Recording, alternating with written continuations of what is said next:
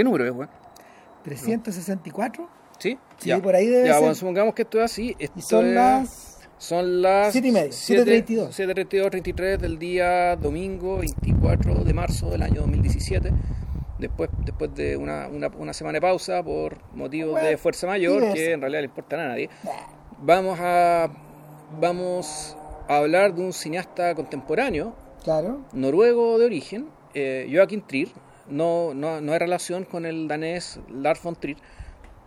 Eh, que ahora es raro, ¿ah? él, él, es, él es nacido en Dinamarca, probablemente sea padre noruego, o sea, perdón, o sea, o sea, de, de descendencia de- danesa, pero él es noruego, o sea, él Sí, Noruego. Noruega Sus y- películas, y, de sus películas, sus, tres de sus cuatro películas eh, son Claro. filmes noruegos, hablados en noruego, que además transcurren en una misma ciudad.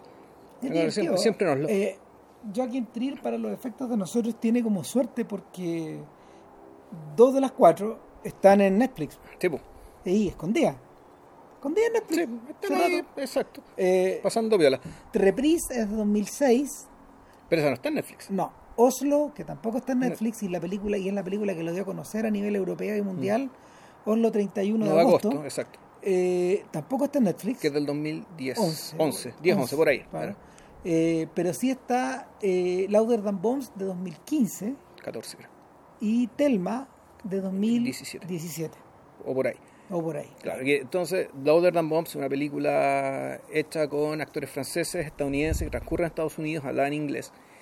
Y, y Telma ya es una película de vuelta en Noruega, pero con un giro, con un cambio también respecto de lo hecho anteriormente, que lo vamos a ir explicando eh, a lo largo del, del podcast. Ahora, hasta ahora recién estamos discutiendo todavía Justo antes de...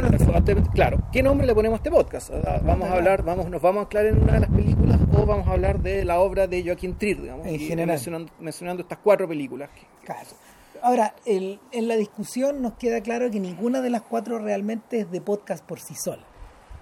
Y, y, y- y separan, separan de alguna manera... siendo todas muy buenas. Sí, siendo Sí. todas muy buenas películas. De hecho, eh, yo diría que en los últimos años Joaquim Trier ha estado más parejo que Lars von Trier. De más. ¿Cachai? Ha tenido menos, menos subidas y bajadas, digamos. Melancolía no es tan buena como estas películas, por ejemplo. no, No, no. no. Eh, ahora, el problema con Trier, o lo que le pasa a Trier, es un poco eh, similar a lo que solía pasarle a Villeneuve. A Villeneuve antes de Incendios, o, o poco después de Incendios incluso.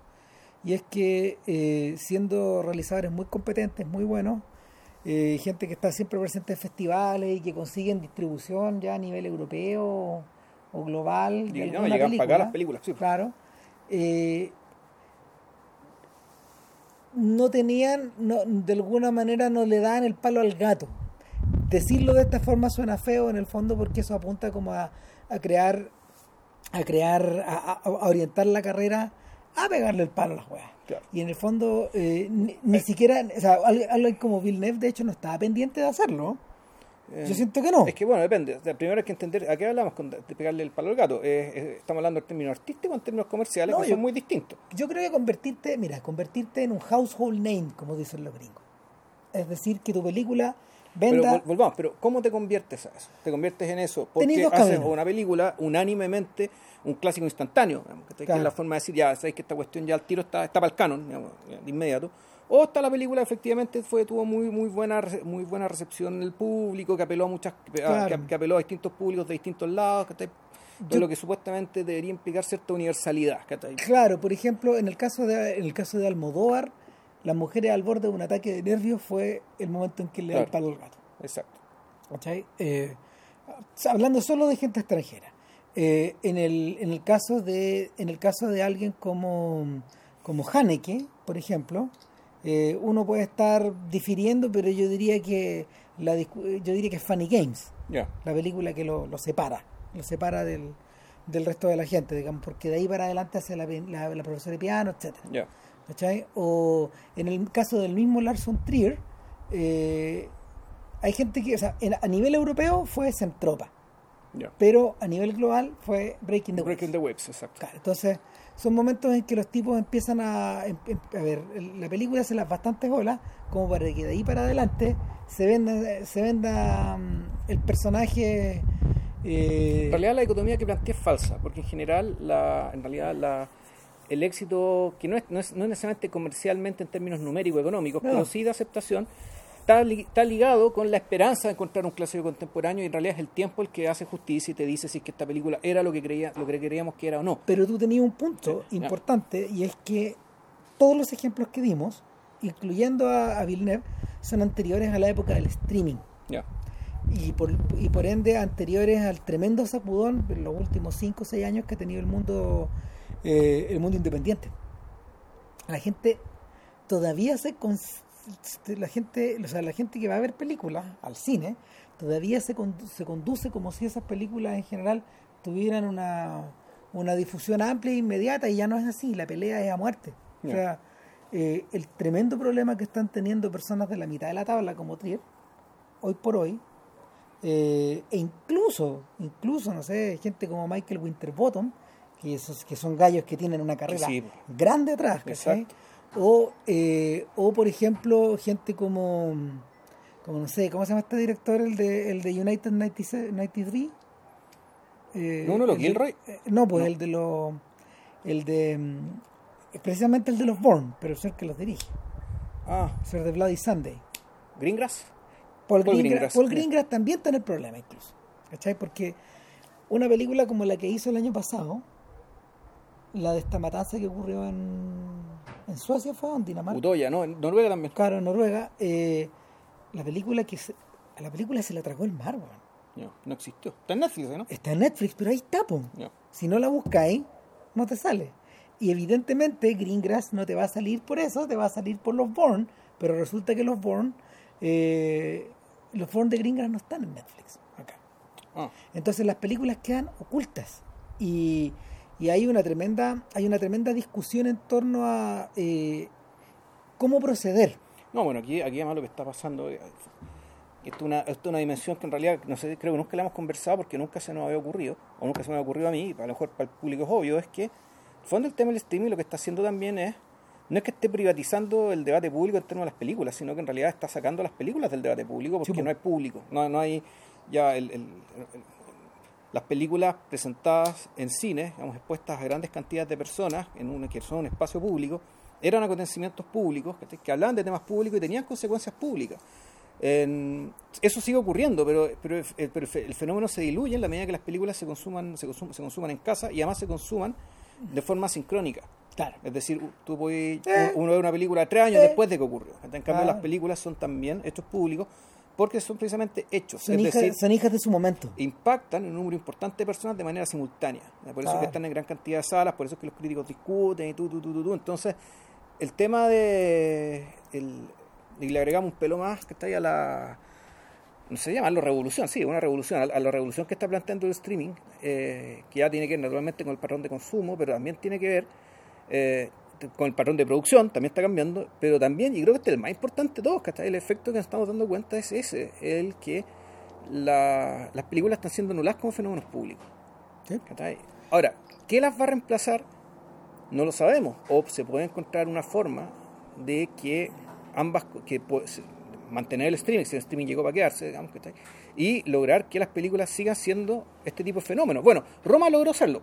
Es que eso te iba a decir. Claro. Pero, pero yo creo que después de una después de una intensa y y cómo se llama muy meditada manera de poder eh, crear una estrategia para que eso Claro.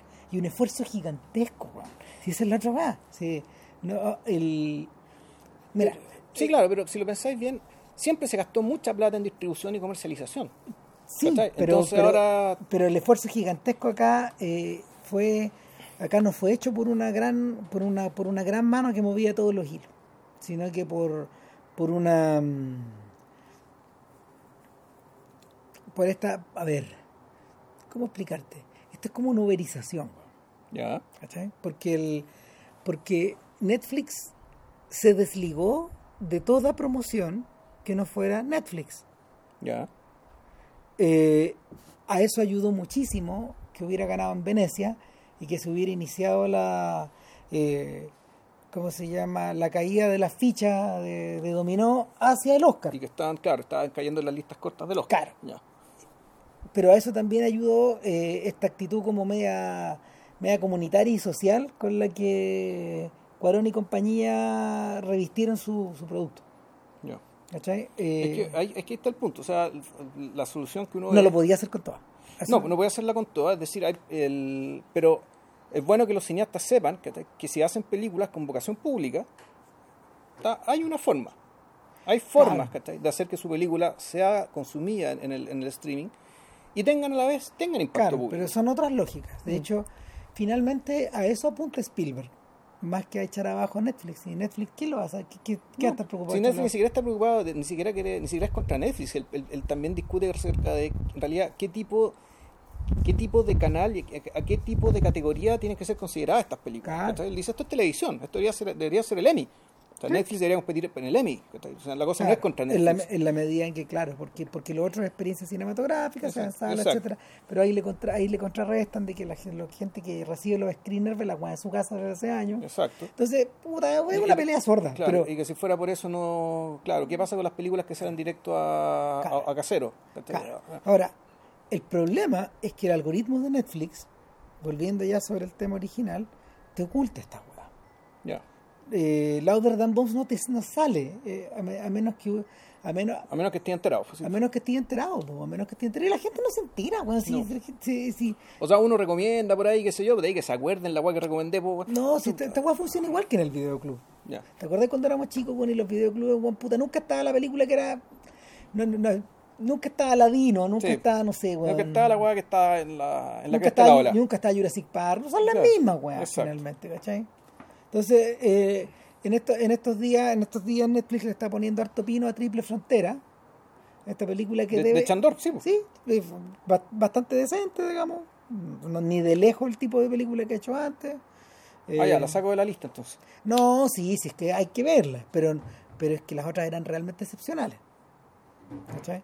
El, el tema es que, el tema es que, claro, el algoritmo está preocupado de esas películas, no de las otras que rellenan la, no de las otras que rellenan las Pero volve- volvemos, o sea, eso tampoco es nuevo, es decir, No, el nosotros siempre hablamos de la cola larga. Bueno, este algoritmo es anti cola larga, así como también lo era la lógica de promoción que tenían los videoclubs también. Sí. Y por eso es que el videoclub siempre arrendaba las mismas huevadas, ¿cachai? Y, puta, los, los, los, los, los buenos más busquillas, ¿cachai? Puta, igual encontramos otras joyitas Mira, que no arrendaba nadie en meses. en este y momento, Ya, en este momento Netflix, eh, en la plataforma americana, que es la que tiene todo, ya. o, o tiene hartas weas que, que hay, harta- hay- hay cosas acá que no están allá, pero en fin. El, pero en la plataforma americana, un 40% del total está distribuido por Netflix a esta altura. ya. ¿Cachai? Lo están haciendo con una velocidad vertiginosa. ¿Cómo distribuye? No entiendo. Eh, 40%, de, 40 de, lo, de lo que ellos tienen eh, eh, en, en, su, en su sitio web eh, son ganancias que llegan 100% para ellos. Ah, ok. O sea, hablamos de producciones de ellos, no necesariamente. O cosas Mm, que tienen los, los derechos Distribución. comprados. ya, Distribución. En algunos casos producción, en otros casos que distribución. tienen derecho de distribución. Claro. ¿Y qué pasa con el resto del 60%? El 60% pertenece a los otros estudios, pero Ya. está cayendo, está cayendo a una velocidad Claro, porque los estudios están sacando, están sacando su. Ya. todas las semanas está cayendo ese, ese porcentaje.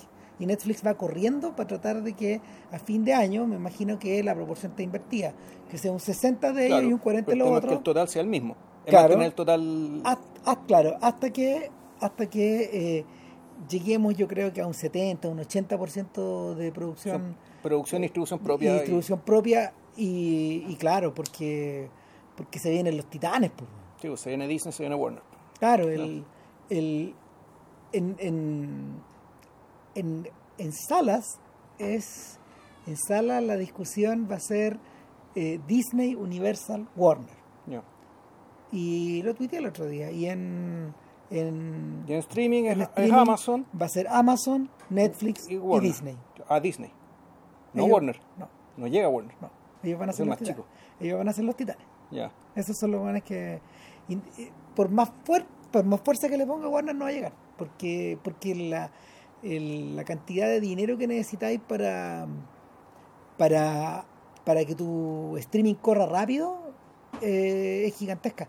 Yo creo que Filmstrack, esta, esta empresita que tenía Warner, donde estaba el sello Criterion, que ahora se lanza en abril, Filmstruck va mm, eh, estaba condenado a morir precisamente porque Warner no quería invertir plata en tener servidores fuera de de Warner fuera de Estados Unidos, Sí, claro, ah, fuera Estados Unidos porque no, no- no querían invertir eso porque la esa cantidad plata le van a poner después En ellos. en ellos mismos claro Claro.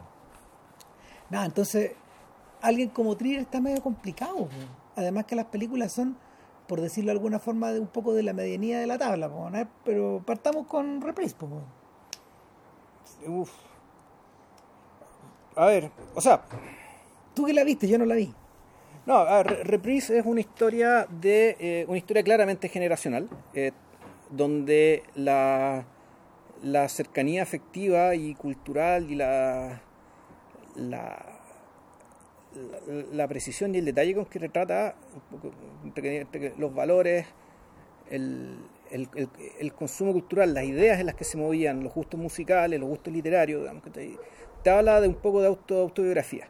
O sea, aquí el, en Reprise eh, es la historia de dos, dos amigos, los dos aspirantes escritores, y los básicamente los destinos paralelos de uno y otro, eh, con, con desencuentros, sobre todo por parte de uno de ellos que, eh, en que uno de ellos es, está al borde de la disfuncionalidad, un personaje que el mismo protagonista después de la película siguiente, de agosto, De Oslo.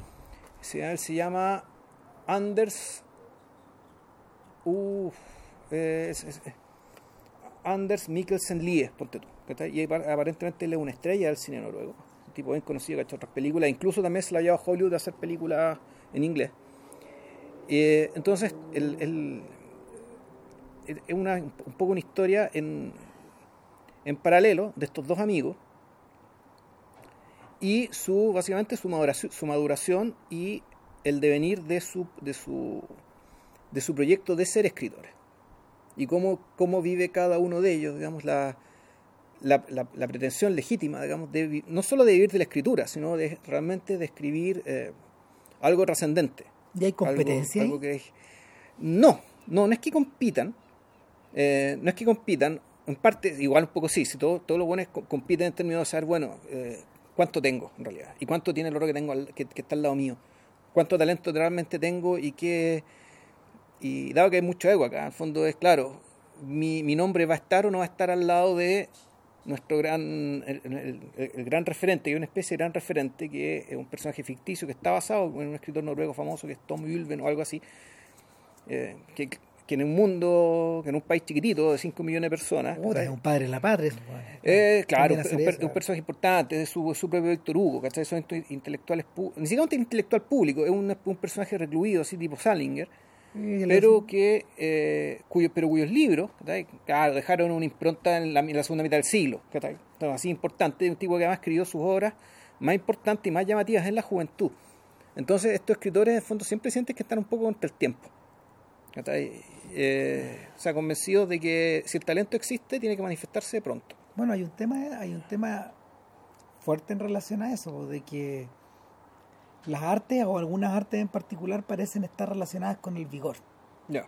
Esta semana, de hecho, un dibujante, Diego Jordán, eh, me comentaba, porque él tiene 42 y, y en el fondo él dice que es verdad que empieza a costar dibujar más, ya cuesta más. ya Eh, no se hace más simple, cosas que salían más rápido antes claro se hacen más pesadas. Claro, pero eso no, ten- no tiene que ver directamente, o necesariamente, sí directamente, no necesariamente con la calidad, No, ¿cachai? Pero sí, efectivamente, te cuesta más. claro. Por lo tanto, la energía que vas a gastar en lograr algo mejor va a ser mayor. Entonces, entonces claro, el, una de la, una de, una de los, uno de los detalles que tiene que ver con, que, que tiene que, que, que, mm, que, por ejemplo marca a los músicos, que marca a distintos personajes es eso, la pérdida del vigor, weón, Ya. ¿Cachai? Y- pero no solo en términos físicos, sino que también creativos. Claro. Pero al mismo tiempo, tú, pero también tú puedes hacer lo que hizo Glenn Gould. ¿cachai? Claro. O sea, en el fondo decir, ya, yo a mis 22 años, ¿cachai? Toco las variaciones de Goldberg de esta manera.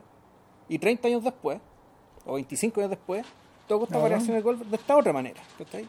¿Hay una mejor que otra?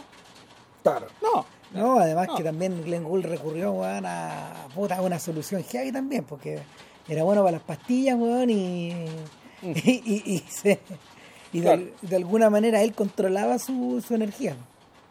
Hasta que no dio más. Hasta que se nos fue nomás. Claro. Claro, Que entonces, también bueno, esa es otra decisión. y bueno, el tema es que estos cabros, ¿cachai? uno de ellos empieza, a uno de ellos lo perdemos básicamente por un porque se obsesiona con una polola que conoce. Ya. En cambio el otro, que es el que parece que tener la vida, y, y ese, eso sin embargo, publica primero. Y pareciera ser que él es el más, el más, poten- el más potente, ¿cachai? El potente, como que tiene una, donde hay esperanzas ahí. En cambio el otro, que es un cabro, los dos son cuicos, y eso es importante, son como le decían, del sector oeste u oeste, porque parece que Oslo está partido en dos, de modo que el sector a un lado del río probablemente, ¿cachai? Puta, el sector más pudiente, el otro lado del río, el sector proleta. Oslo es una ciudad bien pequeña, ¿eh? Sí, Sí. No, no- y nunca creció más de lo que es. O sea, bueno, y bueno, la, la población del país es menos que Santiago. Eh, Claro, claro que el PIB que tienen, pero bueno. Ya. Y el- este cabro, eh, puta, se lo perdemos. Ya. Lo perdemos. O sea, se va, termina en, un- en un- en- en un- en una institución psiquiátrica. En cambio, este otro, puta, empieza, eh, empieza a él eh, a escribir, vuelve a escribir, no le va muy bien con su primera novela, no lo tan bien, dice cosas medias desatinadas en la conferencia, ¿cachai? Y como que se empiezan a cruzar las cosas, ¿cachai? Que a uno el que le va mal, a este, a este otro le fue bien, después le fue mal y así, y terminan encontrándose. Y la película, el- a mí lo, lo- lo bonito, lo que me gusta de la película es que hay una... Se, se muestran dos recursos, muy- el, el origen de dos recursos bien interesantes que van a aparecer después en la, en la- en la- en la filmografía posterior. Uno de ellos es la de la, la asincronía digamos, entre la imagen ah, y, el, y la imagen y el audio. De modo que tú no sepas en qué momento está, está ocurriendo esto, o si lo que está ocurriendo es cierto o está siendo imaginado. sí. ¿ya? Es algo que está presente en las cuatro es películas. uno que eso después aparece en las otras películas. En el fondo, esto es una, una que, que- que la película te pone una especie de, de zona de zona blanda, ¿cachai? donde en realidad la- las posibilidades se abren, ¿cachai? porque en realidad tú no sabes qué es lo que está ocurriendo aquí. Y lo otro que también es, el, aquí aparece de manera convencional el uso del, el, uso del flashback, el, de estos racontos cortos rápidos, digamos, ¿cachai? para fines explicativos, generalmente un poco como comic relief incluso. Eh, explicando cómo eran estos cabros chicos cuando eran más chicos, de cómo databa su amistad, de cuando eran más, más, más niños, ya casi adolescentes. Pero en, la, en las otras películas este, este, este recurso ya se complejiza. Empieza Sí. a tener tiempos más largos y empieza a tener una incidencia mayor, no solo explicativa, sino también eh, en, en- términos incluso de tono, ¿cachai? Claro, respecto de a el, el presente que nos están A contando. veces pareciera que el pasado controla el presente. Claro. O el trono del presente, la manera que la gente se siente. Esa clase de cosas.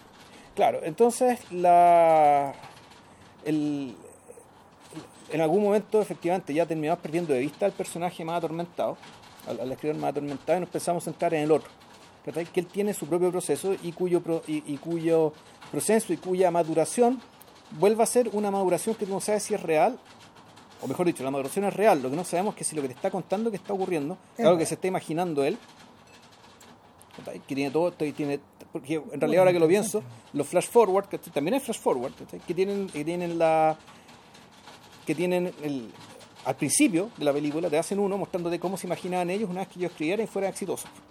¿cachai? en el fondo la fantasía la película que uno Claro. se pasa para literalmente pasarse una película.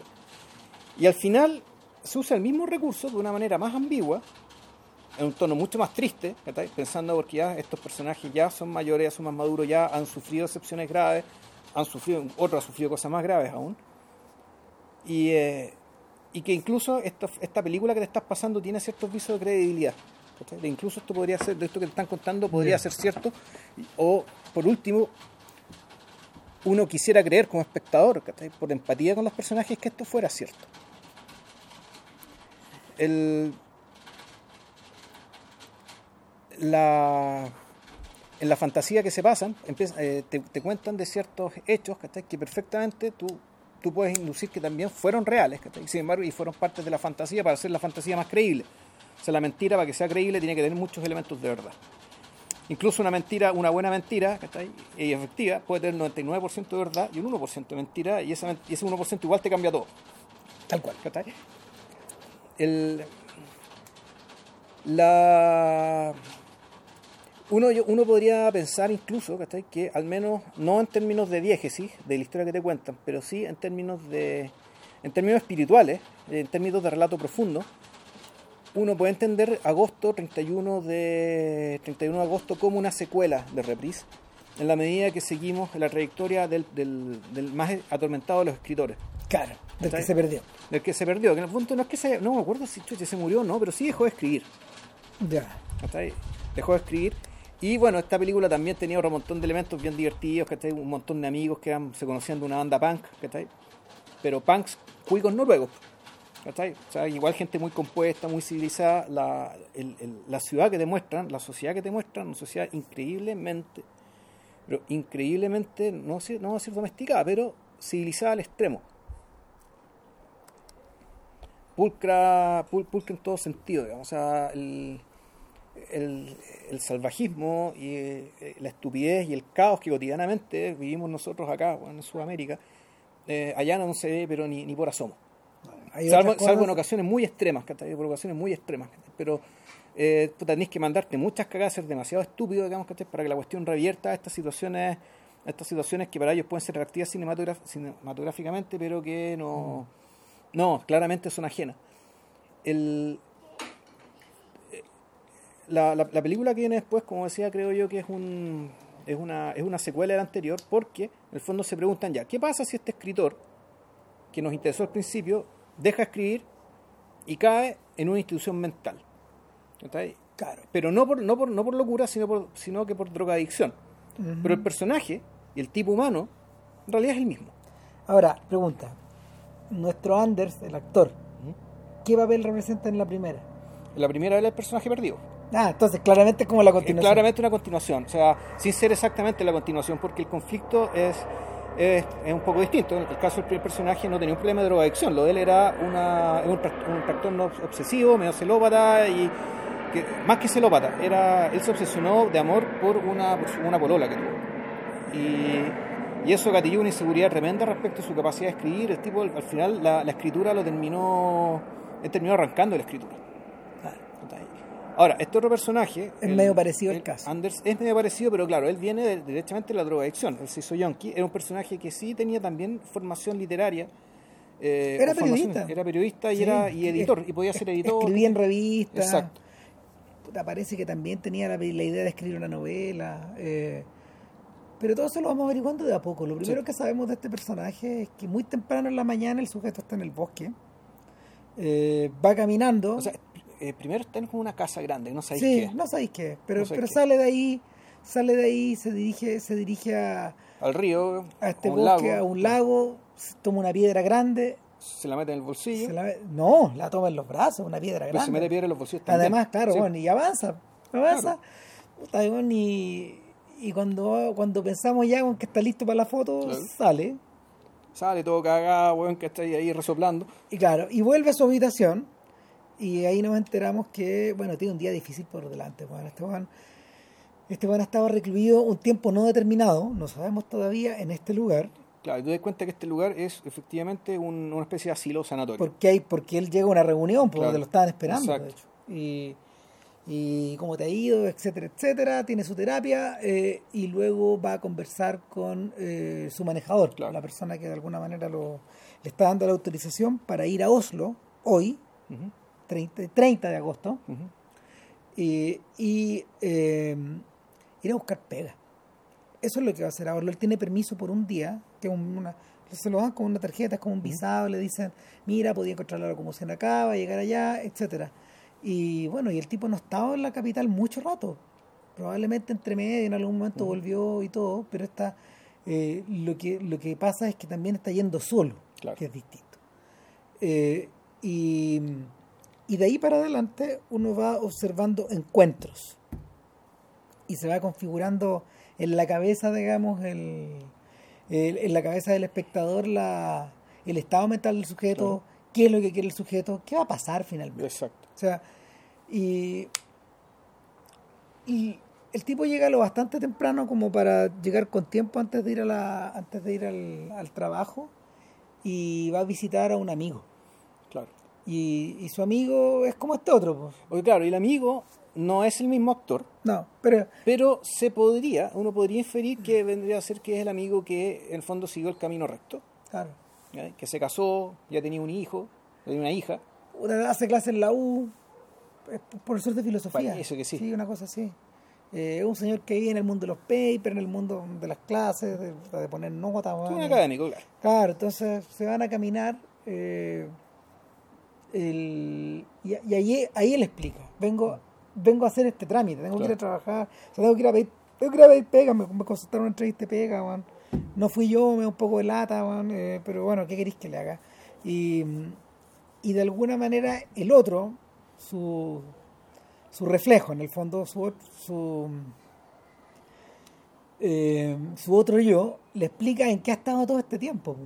y y como que no y como que le pinta de inmediato una una imagen de sí mismo que tampoco ni, ni, ni tan entretenida ni tan eufórica ni tan buena onda ni tan nada. Claro.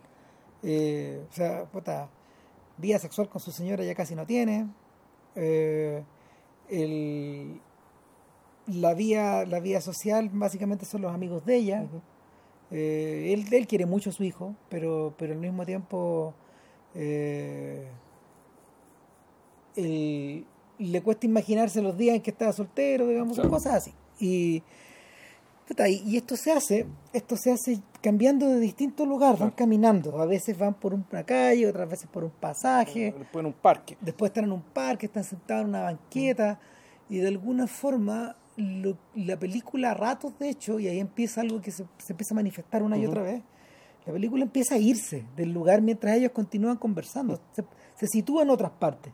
Es como si en el fondo uno de los dos estuviera pensando en otra cosa o estuviéramos viendo o estuviéramos viendo eh, momentos sincrónicos que, que, que ocurren en otros lados, probablemente muy cercanos. La gente que vive ahí, de hecho, o sea, la gente, la gente que vive en Oslo, para, la, para la que se hizo la película, Va a reconocer va a reconocer muchísimos lugares, digamos, es como es como es como la gente de Manch es como perdón es como la gente de Edimburgo con, con Trainspotting. Trainspotting está hecha de esa manera también. Claro, ahora ojo, se nos olvidó algo. Antes de que la película empezara con su trama, eh, Hay una en, en la escena de los créditos, no más que una cita, hay una secuencia de personas recordando un evento especial de su vida en Oslo, Puta, sí, un, día de tal año que pasó tal cosa Sí. y yo estaba en tal lugar. sí En fondo, Yo es estaba aquí yo estaba lo que acá. la película, claro, es un anclaje, un, un anclaje súper afectivo ¿cachai? respecto a las personas como habitantes de Oslo. Y cómo el, el- el haber, el haber estado en Oslo en tal día y en tal lugar, en cierto sentido, los marcó como ciudadanos de Oslo. Claro O incluso como visitantes, porque había alguien incluso que venía de afuera y que por estar Sí. en Oslo pasaba tal cosa. Eh, entonces, claro, esa película, dado que el nombre de la película es Aquí va a pasar algo importante en Oslo en Oslo, Este día. en este día, ¿cachai? En fondo la película te pone un poco en este clima, ¿cachai? En- Claro. En, en el clima no necesariamente de lo grandioso, pero sí de la memoria afectiva. pero te saca después Claro, te Y- saca y, y después te mete te de vuelta. Te- claro.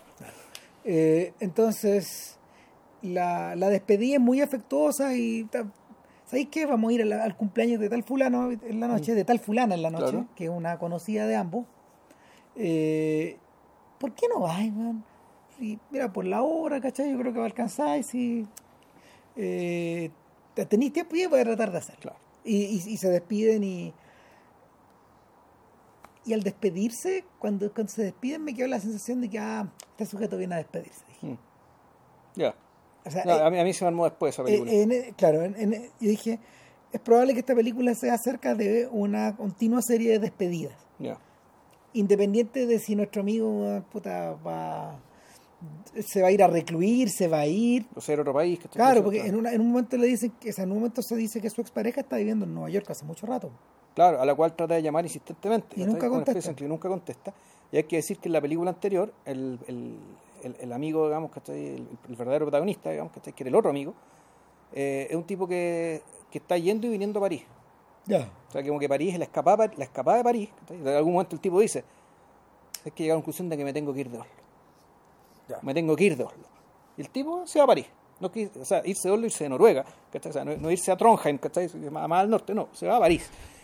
El, eh, interesante el, el, el efecto bien claustrofóbico que tiene esta ciudad en realidad. Pues, bueno. No está claro, lo- el, Lo que pasa es que esta gente pasa mucho rato en sus casas, weón. Por el clima mierda que tiene. Grandes lectores de novelas, grandes lectores de revistas, grandes lectores de grandes lectores, ¿cómo se llama? De, de no ficción y de ficción, libros largos, weón, puta. Eh, y grandes lectores de cómics.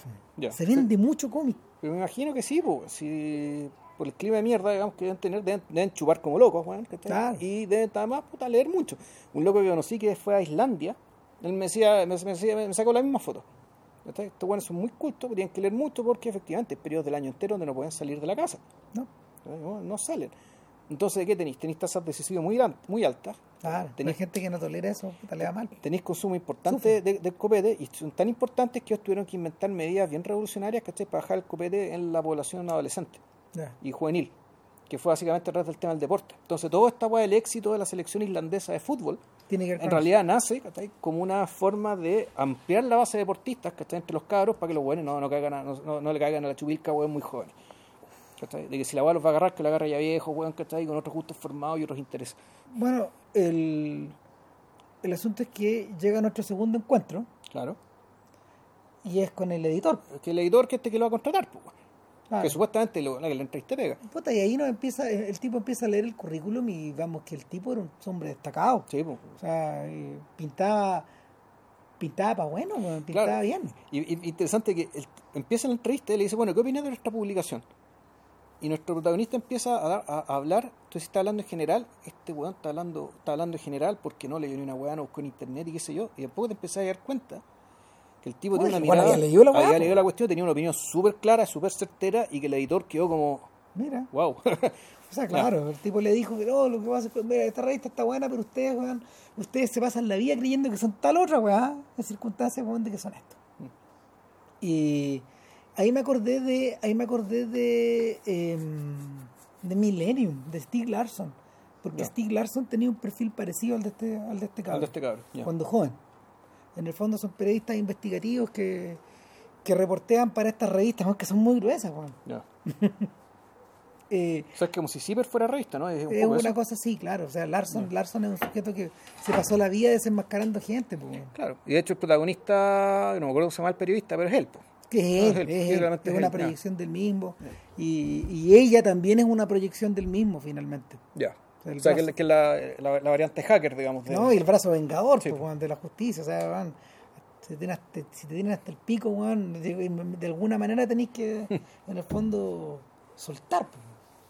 Ahora, es como un poco lo que le pasa a, a Humberto Eco también, pues, con sus novelas. Ya. el, el rollo es que la entrevista parece que va para bien y de repente va para mal, weón, porque le- le- pero sabes que, que- que hay un paréntesis. ¿Qué pasó acá? Bueno, hice otras cosas, le dijo. Me dediqué a otras cosas. Y aquí a vender drogas. le cuenta la verdad. Le, le cuenta toda la verdad. Le cuenta la verdad y, y ya Pero, no hay- pero interesantemente, yo al menos lo que recuerdo es que la verdad no disuade al periodista, No, sino que es en realidad es el mismo, el mismo Anders, que tiene el mismo nombre el actor, el personaje, el mismo Anders es el que en el fondo empieza a sabotearse y empieza a decir, ¿sabes qué? No, no quiero, no estoy preparado, eso es lo que uno induce por su conducta, más que por sus palabras, él no está preparado para reconciliar ese pasado Claro. con un presente funcional. ¿cachai? Y tampoco está preparado para eh, eh, armar una, una narrativa aceptable o que o, o- o no cree que las personas van a aceptar su narrativa, digamos. Su, su verdad a la medida que la cuenta. y la entrevista se acaba ahí. El loco sale arrancando. Y, y, y, y pasamos a la siguiente fase y uno dice, puta, ¿qué va a pasar, weón? Tengo- ¿Qué hacer? ¿Se, se va a ir a comprar algo, weón? No, no, todavía no. La película, la película está volando en el aire. Claro, Y porque además como él es un junkie, ¿cachai? Siempre está el fantasma de que recaiga. Lleva no sé cuánto tiempo limpio. Siete años. ¿cachai? Ya no sé cuánto tiempo limpio. Y entonces, puta, está ese fantasma, ¿cachai? Que volver a Oslo, ¿cachai? Es vo- volver, es volver a el tiempo perdido, ¿cachai? Volver a lo- las amistades rotas, ¿cachai? Volver a los fracasos antiguos y nuevos, ¿cachai? Y además es volver a la tentación, Claro. Eh, los gringos plantearían de inmediato esta, como una, esta historia como una película acerca de la segunda oportunidad. Y Joaquim Trier nos dice, esto no es La, acerca... la punta, la punta de la verga, loco. No, no- no le- no voy a vamos llamarla así. No vamos a hablar de eso. No hablar en esos términos. No. Eh, el tipo termina estacionado como en una especie de cafetería eh, él no está dentro de la cafetería, está como en una barra lateral afuera. Y ahí eh, nos damos cuenta como del nivel de, de atención que él pone y, ahí- y este aquí Trier está citando a aquí Trier, Trier está citando a José Luis Guerín en, en la ciudad de Silvia. Ya. ¿cachai? Empieza como a captar distintos momentos de gente que está acá lejos, pedazos, retazos de diálogo, sonido Sí. y, y de alguna forma como que la película se deja, respira un poco y se deja imbuir por esta ciudad. Eh, como que él está, mm, es divertido, es como que él estuviera pegándose una dosis de Oslo. Claro, exacto. la vena. Una dosis de vida urbana. Claro.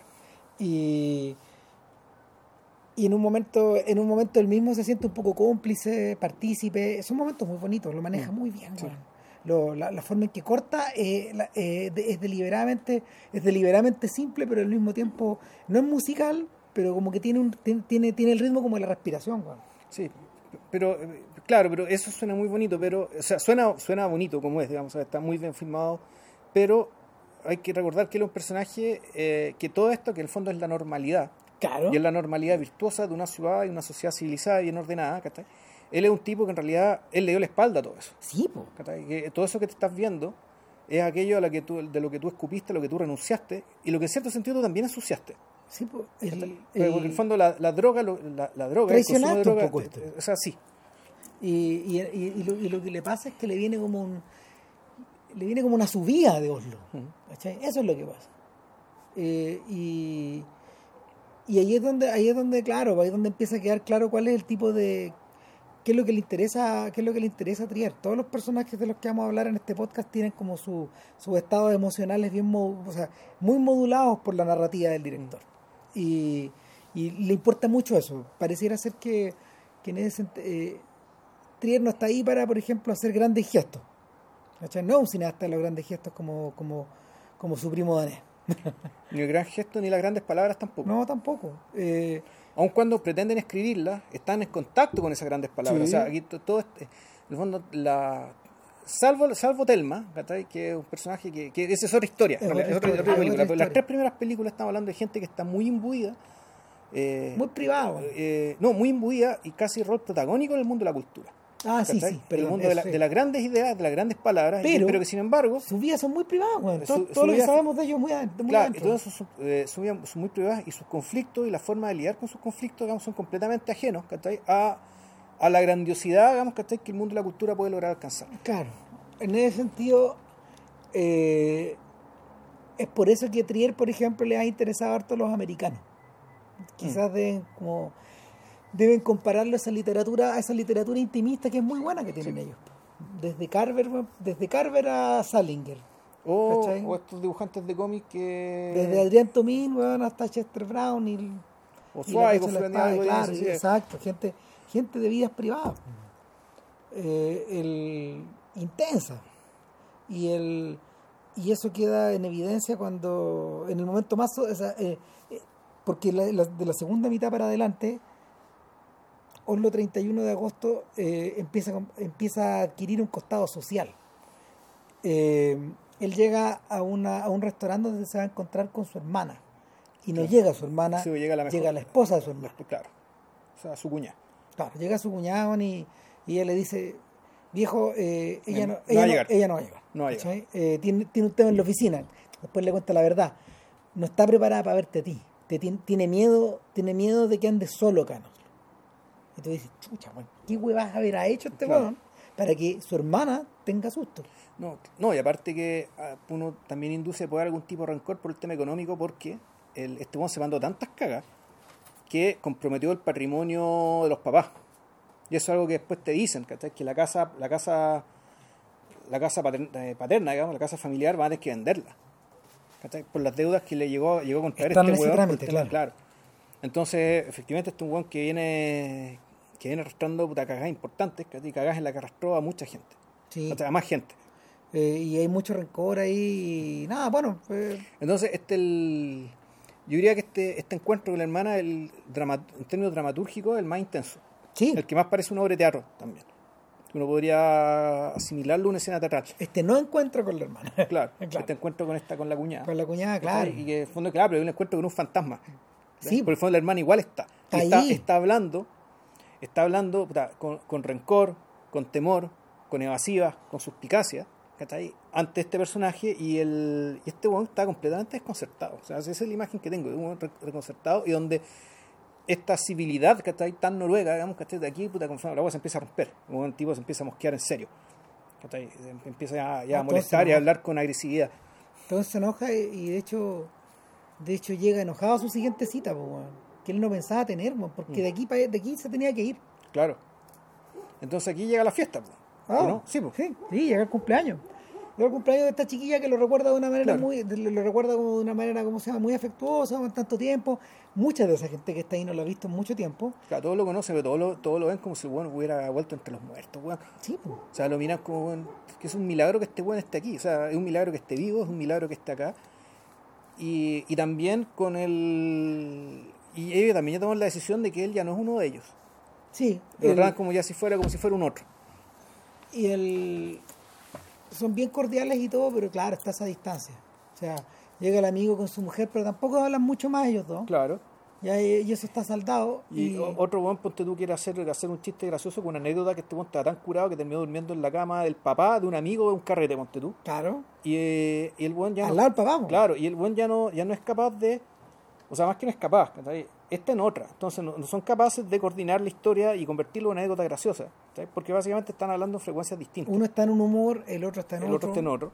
Y, y en eso este se toma un copete. weón. O sea, se toma un copete, ¿cachai? Después va a, a la festejada, ¿cachai? Conversa con ella. También le saca, un, le saca una foto más o menos parecida a la del primer amigo respecto de, bueno, ¿qué fue lo que me perdí? ¿Cachai? ¿Cuál fue la vida adulta a la que renuncié, a la que leí la espalda?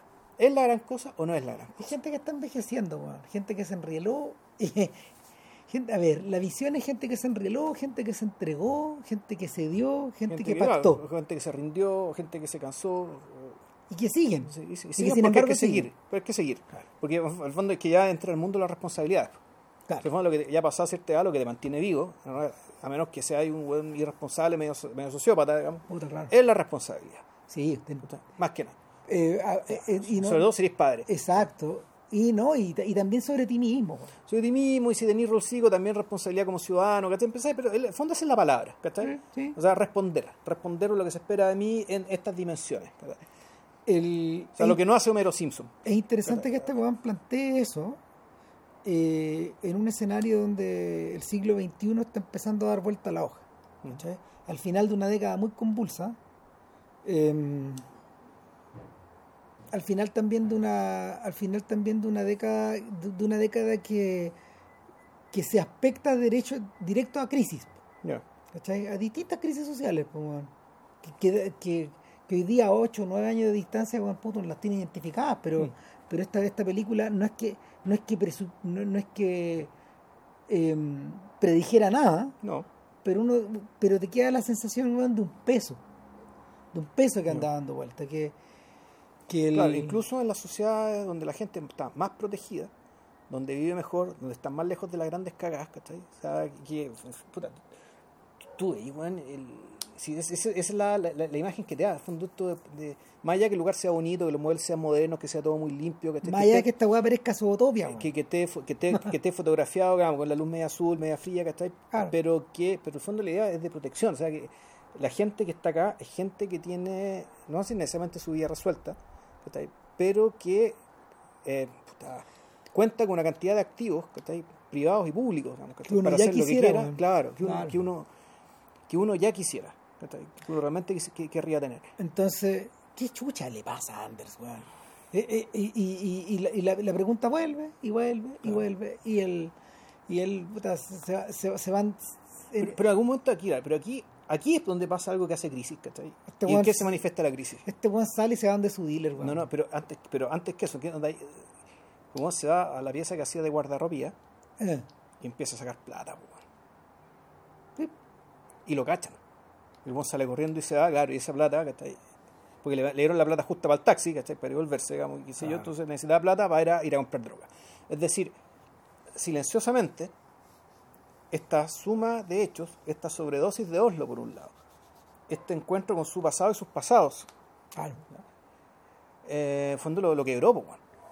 ¿Cachai? O mejor dicho, más que quebrarlo, lo puso en tela de juicio todo el trabajo ¿cachai? de desintoxicación y de reconstrucción que había hecho, digamos, a partir desde, de- desde que el weón cayó, tocó fondo. Es interesante que la película nunca te dice por qué, ni cómo, ni qué Claro. circunstancias, ni cuáles fueron las cagadas. Todo está sugerido nomás. Claro, y tampoco te dice, ¿cachai? ¿Cuál de todos estos hitos, toda esta cosa que vemos, fue lo que realmente lo terminó, Lo mató. lo terminó golpeando? Claro. Lo terminó convenciendo, ¿cachai? De que, de que tenía que volver a la droga. O sea, mejor dicho, de que, de, de que necesitaba, ¿cachai? Tenía que evadirse de alguna manera, tenía que arrancar de algo. Interesante. No compra droga para consumirla al tiro. Hmm. Compra droga para después. Y compra mucha. Claro. Porque su dealer, que está ahí, un huevón piola, que un buen departamento. no te veía, weón. Weón, ¿Dónde estás, weón? Puta, ¿Qué pasó, weón? ¿Cuánto? ¿Quería un gramo, weón? ¿Tanto? ¿Tenéis plata? Sí, sí, aquí está. Ya toma ya de la buena. ¿Y está bien? Sí, piola, buena onda. Algún chao. Listo. Y luego jugando ahí con el Nintendo, weón. Vuelve a la fiesta y se va, se van, se van a una disco, weón. Y se va con, se, va- se van, se van dos parejas. Se, se va con un amigo que te andaba con dos minas. Claro. Con una con la que en el fondo anduvo pinchando. Una chiquilla que es estudiante de medicina. Muy joven. Y claro, en algún momento hablan de que, en algún momento hablan de que todos estos sujetos que están acá, estos hombres, están con mujeres, weón, puta, de por lo menos 10 años menos. Claro. O sea, aparte de los que están casados Los y que todo, están casados, todos los otros weones están. Con Es- cabras más jóvenes. Exactamente. Están, Muy bonitas todas. Sí, bueno, están, están, están, están contra el tiempo de alguna manera Claro. también.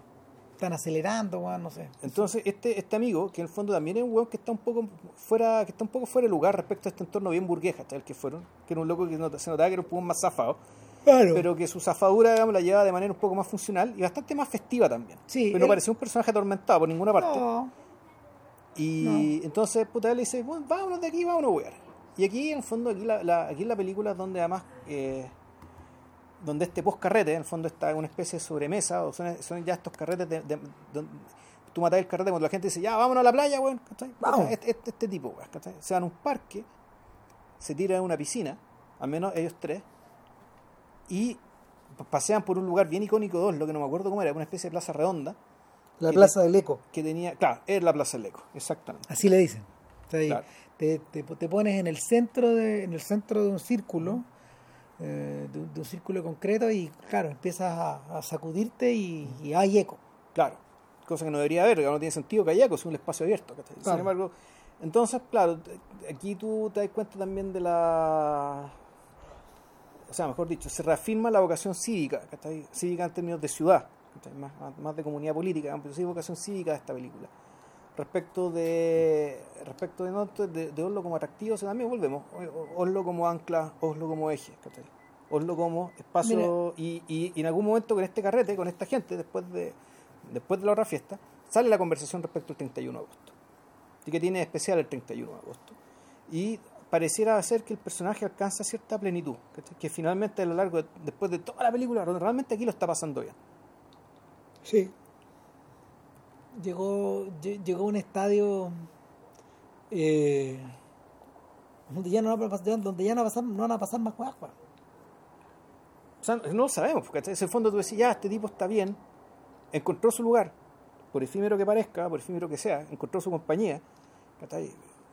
Está, está como todo dado para que la cosa fluya, o va. para que él vuelva. Y sin embargo, mientras están los tres bañándose en la, en la piscina, Los deja y se va. él se para y se va. Y camina, camina, Camina, camina, camina, y llega a una casa. ¿Cuál casa será? No te dicen. Uno asume que es la casa familiar. Es la casa de la familia. es la casa familiar porque llega. Los papás no están. No están, no hay nadie, hay un tremendo desorden que indica que hay una eh, se viene una mudanza. Porque está, está todo muy atiburrado. El, tú te das cuenta que, claro, que, que es su casa porque hay un piano y él se empieza a tocar en ese piano. Claro. una familiaridad. Y, Es una pieza de baja. claro, Y lo toca, lo toca casi, casi desenvuelto. el propio, el propio actor. Y en un momento interrumpe eso, abre la ventana, eh, abre la ventana y saca el paquete, se va a la pieza del fondo, que es la pieza de él, su pieza, claro. Y viene la sobredosis nomás. weón. O sea, cuando leía lo- yo las referencias, las reseñas, ponte tu IMDB, que se yo, decía, bueno, y él básicamente se, se inyecta. pero no, como que no, no asumían, no inducían que él se estaba suicidando. No. Cosa que viendo la película, Pero digamos, sí. era, era absolutamente claro. es súper claro porque es evidente que se está de que- y ahí claro y, y en ese momento eh, un poco antes pero en ese momento se confirma aquello que Ram se dio cuenta desde el principio en fondo, que todo esto que estamos viendo era una despedida que esto era algo que el tipo tenía pensado desde, desde el principio desde el principio. En el fondo le hizo más sentido despedirse de esa manera que, que, que era que, que meterse weón, a los Virginia Woolf weón, en el, en el lago. me- meterse en un lago de mierda ¿cachai? que no tiene ninguna importancia para él un, un- Claro. un lago que en realidad bueno Oslo, él tampoco eligió Oslo ¿cachai? pero lo bonito es que una vez que se produce esta, eh, esta inyección, que parece que es una sobredosis, te empieza a mostrar todos los lugares, los lugares más importantes Por donde él hemos pasó, pasado. pero sin nadie. Y, y en, en, en sentido Sin inverso. gente. En sentido Sí. inverso al que Exacto. al que ¿cómo se llama? al que al que la película al, al que, al que la película narró digamos. y de ahí se va negro continúa un poco el sonido de los autos porque nos quedamos en el- la habitación donde él está este, Claro. Este lugar muy oscuro que da a la carretera que tenía una, una ventana que da a la carretera la vista era atroz. Sí. y, y se acaba uno, pues, y en el fondo te quedas con la sensación de que así como hay gente que habita una ciudad, hay gente que va y deshabita una ciudad. Yo creo que es, es un poco eso. Ahora, mientras lo explicábamos, todo el rato me estaba acordando de Trainspotting. Trainspotting funciona con la lógica distin- con la lógica inversa a esto, en el fondo. Es la historia también de un que se va, se va de Edimburgo Sí. porque ya no da más, conchetumare. O sea, eh, puta, eh, Renton eh, toda la película está buscando formas como de escapar. Na- na- no nos dicen eso. No nos dicen en Trainspotting que eso, eso va a ocurrir, pero en las conversaciones que tiene con Sigboy o con. Begbie o con todos los otros hueones, digamos, eh, es- está presente esta idea de que, de que si me quedo acá, weón, cago. Voy, voy a terminar muriendo. Claro, la película es más cruel en la medida que uno se ve Trainspotting 2, Claro. eh, que es muy digna, weón. Gran película, muy buena película. Muy buena película. Muy Y- buena película. Pero con una, con una, con una lógica, con una, un approach totalmente distinto. Ahí nos damos cuenta de que en el fondo, en el escape, Juan Renton también fue estafado. weón. Tam- tam- También buscó una manera de, de, de, de- de caer, digamos. Sí, no, y lo, lo que me gusta más es que Renton, de cierta manera, en la primera película hay una promesa implícita en él. Sí, de que él es un personaje que si logra escaparse y zafarse de esta cuestión, él puede ser un personaje rescatable, destacable y digno. Resultó que no. no, no, pues, bueno. no, el artista era el otro. Más que el artista, eso no tiene que ver con el tema No. del artista el tanto, eso tiene que ver con, ciert- con, la, con la aptitud para vivir. Sí. Y, y de vivir de una manera íntegra. ¿cachai? De, en el fondo de, de- de inventarte los términos de existencia ¿cachai? y ser fieles a ellos y eso y eso que eso que le llaman integridad ¿cachai? Claro. y él no fue capaz de hacer eso él no era capaz de hacer eso es un personaje mucho más prosaico y más fallado de lo que parecía en la primera película ¿cachai? donde tú decías ahí, bueno, aquí bueno el tema de la droga y las malas compañías es lo que lo tiene cagado ¿cachai? y claramente no No, un no fue eso es un personaje que está quebrado, lastimado. Y no es distinto a los otros tampoco.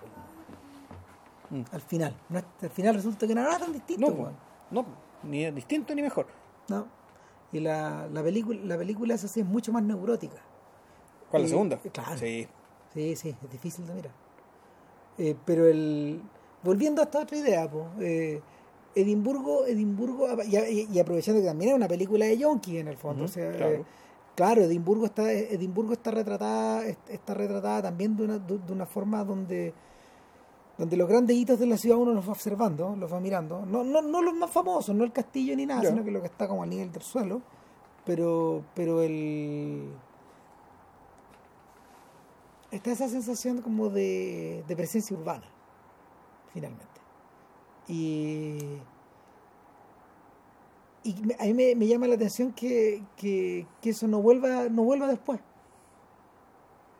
Se clausura aquí. ¿cachai? Porque Louder Than Bombs, Louder Than Bombs es una película sobre una familia y sobre, sobre explorar a estos tres personajes que están viviendo un duelo. Claro, en ese sentido, and Bombs incluso una película que uno podría considerar incluso hermana, en ciertos términos, con Hereditary. Sí, ¿cachai? Se parecen mucho, sí, cualquier cantidad. en disti- por distintas razones, digamos, que estés partiendo por los espacios físicos, partiendo por el tipo de lugar que habitan y la relación de ese lugar que habitan con el entorno civilizado del resto de la comunidad. Y comparten un personaje masculino además. Sí, porque de hecho el, el- el padre de familia es el mismo actor. Byrne, el Gabriel, mismo Gabriel actor. Byrne, exactamente, el mismo actor. Claro, entonces... Que también produce acá. ¿o Sí. no? la diferencia, la diferencia que hay, la diferencia que tiene Lauder Dan Bombs con Hereditary, que es fundamental, es que. Que no es de género. Es que no es de género.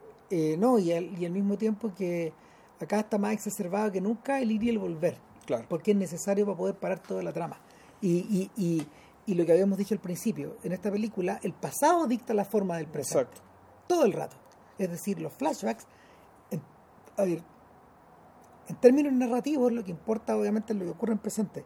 Pero la presencia de los flashbacks ancla la película de tal forma que esta no puede escapar. Claro, aparte que en realidad esta, esta, esta película es como un poco como los puentes de Madison, que en términos Sí. de que, fondo de aquí, gente viva conoce, entiende y aprende de una persona muerta.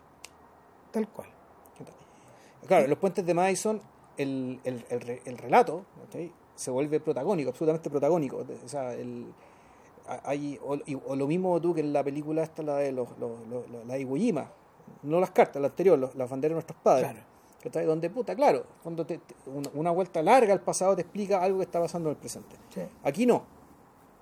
¿cachai? Aquí las cosas poco están corriendo en paralelo ¿cachai? respecto de esta, esta familia eh, consistente en un padre, dos hijos, un hijo que ya está casado y con el cual la película empieza De, una manera muy curiosa. de manera bien engañosa, donde, donde te muestra a este que, que acaba de ser padre, que es un académico bien destacado, que es sociólogo, y que sin embargo lo primero que te muestran de él es un acto de flaqueza. La incapacidad de decirle a su ex polola con la que se encuentra, Por casualidad, Claro, en, en el, el hospital, hospital. mientras está yendo a buscarle comida a su señora que está ahí con la boba recién se con nacida. la guardia recién nacida, cagada de hambre, la pobre esposa, y este bueno es incapaz de decirle a su, a su ex polola por qué está ahí. Sí. Eh, eh, en el fondo... Y uno no entiende por qué. O sea, uno, uno tiene como razones eh, como razones equívocas todo el rato. Exacto. O sea, uno puede pensar que en el fondo, no sé, pues, eh, como, la, como, como su expareja estaba ahí porque estaba atendiendo a su madre que estaba a punto de morir, Exacto, él no quiso perturbar más eso, por ejemplo. Claro, parecía ser que le fondo por un gesto de, de falta de energía, de cansancio Claro. o de o de conmiseración, digamos, por el, por el por, puta, por el trance bien trágico en el que estaba pasando su ex, su ex polola. Puta no dice la verdad. No. Pero después tú decís, no, esto no es, esto no es por eso. Ojo, el actor es Jesse Eisenberg. Claro. En, Eh, y eh, después de esto se nos configuran varias cosas. O sea, la película A, que es la, de, que es la del duelo, es una película que en el, que en el fondo transcurre eh, en torno a estos tres personajes masculinos. Y, o sea, estos tres personajes, el resto está el padre el y un padre hermano menor. Y un hermano Que menor. es como 10 años menor. Claro. es que no más. Y la película B transcurre en los flashbacks. Y es la, es la, es la relación que, que cada uno de estos personajes tiene con la madre muerta. Claro. La madre muerta es una figura importante eh, a nivel social, es, un- es una persona famosa de hecho. Es una fotógrafa, una, Conocida a nivel mundial. una fotógrafa de guerra, ¿cachai? Como Claro. si fuera una, Sebastián, una versión femenina Sebastián Salgado. Exactamente. Así eh, y importante. que, y que eh, está a punto de ser objeto de un perfil del New York Times por parte de su colaborador más cercano, que era un periodista que se ganó todos los premios con ella. Eh, que Stat- Staten, David, este gran. David Strathairn, Strathairn, sí. gran actor. Bueno, en fin, el, y, y este sujeto conversa con Byrne. Byrne es un profesor, es un profesor de un colegio. Sí. Eh, fue actor alguna vez eh, de teatro de, o televisión, etcétera. Los, los cabros se ríen viéndole en una los serie. videos en YouTube, po. Claro, de puta, y eran, bueno, divertido que uno lo ve más joven a Byrne en, en- en algunos papeles que él ha tenido. Pero, mm, pero claro, hoy día, hoy día es un señor que vive una vida como muy, como muy doméstica. eh, En una casa que está, ni siquiera un suburbio donde vive. no, Es un no, entorno no. semi-rural, de una casa única que es relativamente aislada, ¿cachai? Pero uno, ¿qué? Unos 20 minutos, 15 Claro. minutos de una ciudad pequeña que no sabemos cuál es. Claro, ahora el problema es que eh, cuando, cuando el reportero le avisa de, de que viene esta nota, eh, él, él- él le dice, bueno, voy a discutir el hecho de que Esto fue un suicidio. ella se suicidó. Todos sabemos eso. O sea, nadie lo ha dicho de una manera abierta, pero esto es así. Y, y él, él le dice, trata de aguantarlo un poco porque no le contaba a mi hijo. Porque mi hijo menor chico. no lo sabe, claro. Y ese es el conudrum de la película. O sea, ¿por qué? Porque, porque el chiquillo, el chiquillo tiene eh, está con severos problemas en su- está con severos problemas él. Claro. de todo nivel. Pero claro, no tiene problemas de relaciones con el colegio, no es que No. haya bullying, ¿cachai? O sea, los otros, o sea, ni, no ni siquiera existen para. No, claro. Él está en un, en un nivel de, de ensimismamiento. de Altísimo. Un, un solipsismo radical, digamos. Y se inventa amigos para que el papá no lo huevea, que lo hueve y crea que efectivamente está llevando una vida social más o menos normal. Estoy con fulano, con sutano, aquí Claro. el weón está weón, en un parque, weón, solo. Y el papá que lo espía se da cuenta de eso. Claro, entonces la película tiene esta cuestión media, media enferma, ¿cachai? que en el fondo es, es enfermo, que un padre esté siguiendo a su hijo, espiándolo como si fuera un, de- un detective privado. O sea, ¿cachai? lo que pasa es que los tres hombres tienen conductas que de alguna manera no son muy sanas. Exacto. O sea, eh, primero el niño está muy solo. Está muy solo, weón, está... Él so- solo está interesado en escuchar cierta música, estar en su pieza, o estar jugando el video, weón, o estar buscando en internet, o estar escribiendo unas weas, weón, para muy callado en su casa. Claro. Y, y, y en algún momento, en algún momento, weón, él tiene unas conductas muy rudas con su papá también. Eso por un lado. Por otro, el padre lo está espiando y O sea, está espiando el cabro chico, el cabro grande vive como como 400 kilómetros de ahí, claro, y el pero está en Nueva York, de hecho, puede ser, no, eh, sí, está en Colombia. está en Colombia, claro. profesor de Colombia. Y, y el, el problema es que eh, al mismo tiempo él iniciaba una relación con una profesora del colegio. Pa' callado. Lo que- Claro, lo que está muy bien, digamos, pero él no es capaz de volcarlo hacia afuera. Claro, ¿cachai? Lo que está muy mal. exacto. ¿cachai? Pero, pero el, por diversas razones. seguro- o sea, pon- ponlas todas las que tú quieras. Mm. digamos. Puede ser, no sé, puede ser un tema de duelo, puede ser un tema de, de, de- de- de las cosas del, del- los Mm. del colegio, etcétera. Eh, y eh, en tercer lugar, el hijo mayor eh, volvió a la casa familiar, pero volvió a esconderse. O sea, volvió nominalmente a, A ordenar. Hacer, a hacer un trabajo.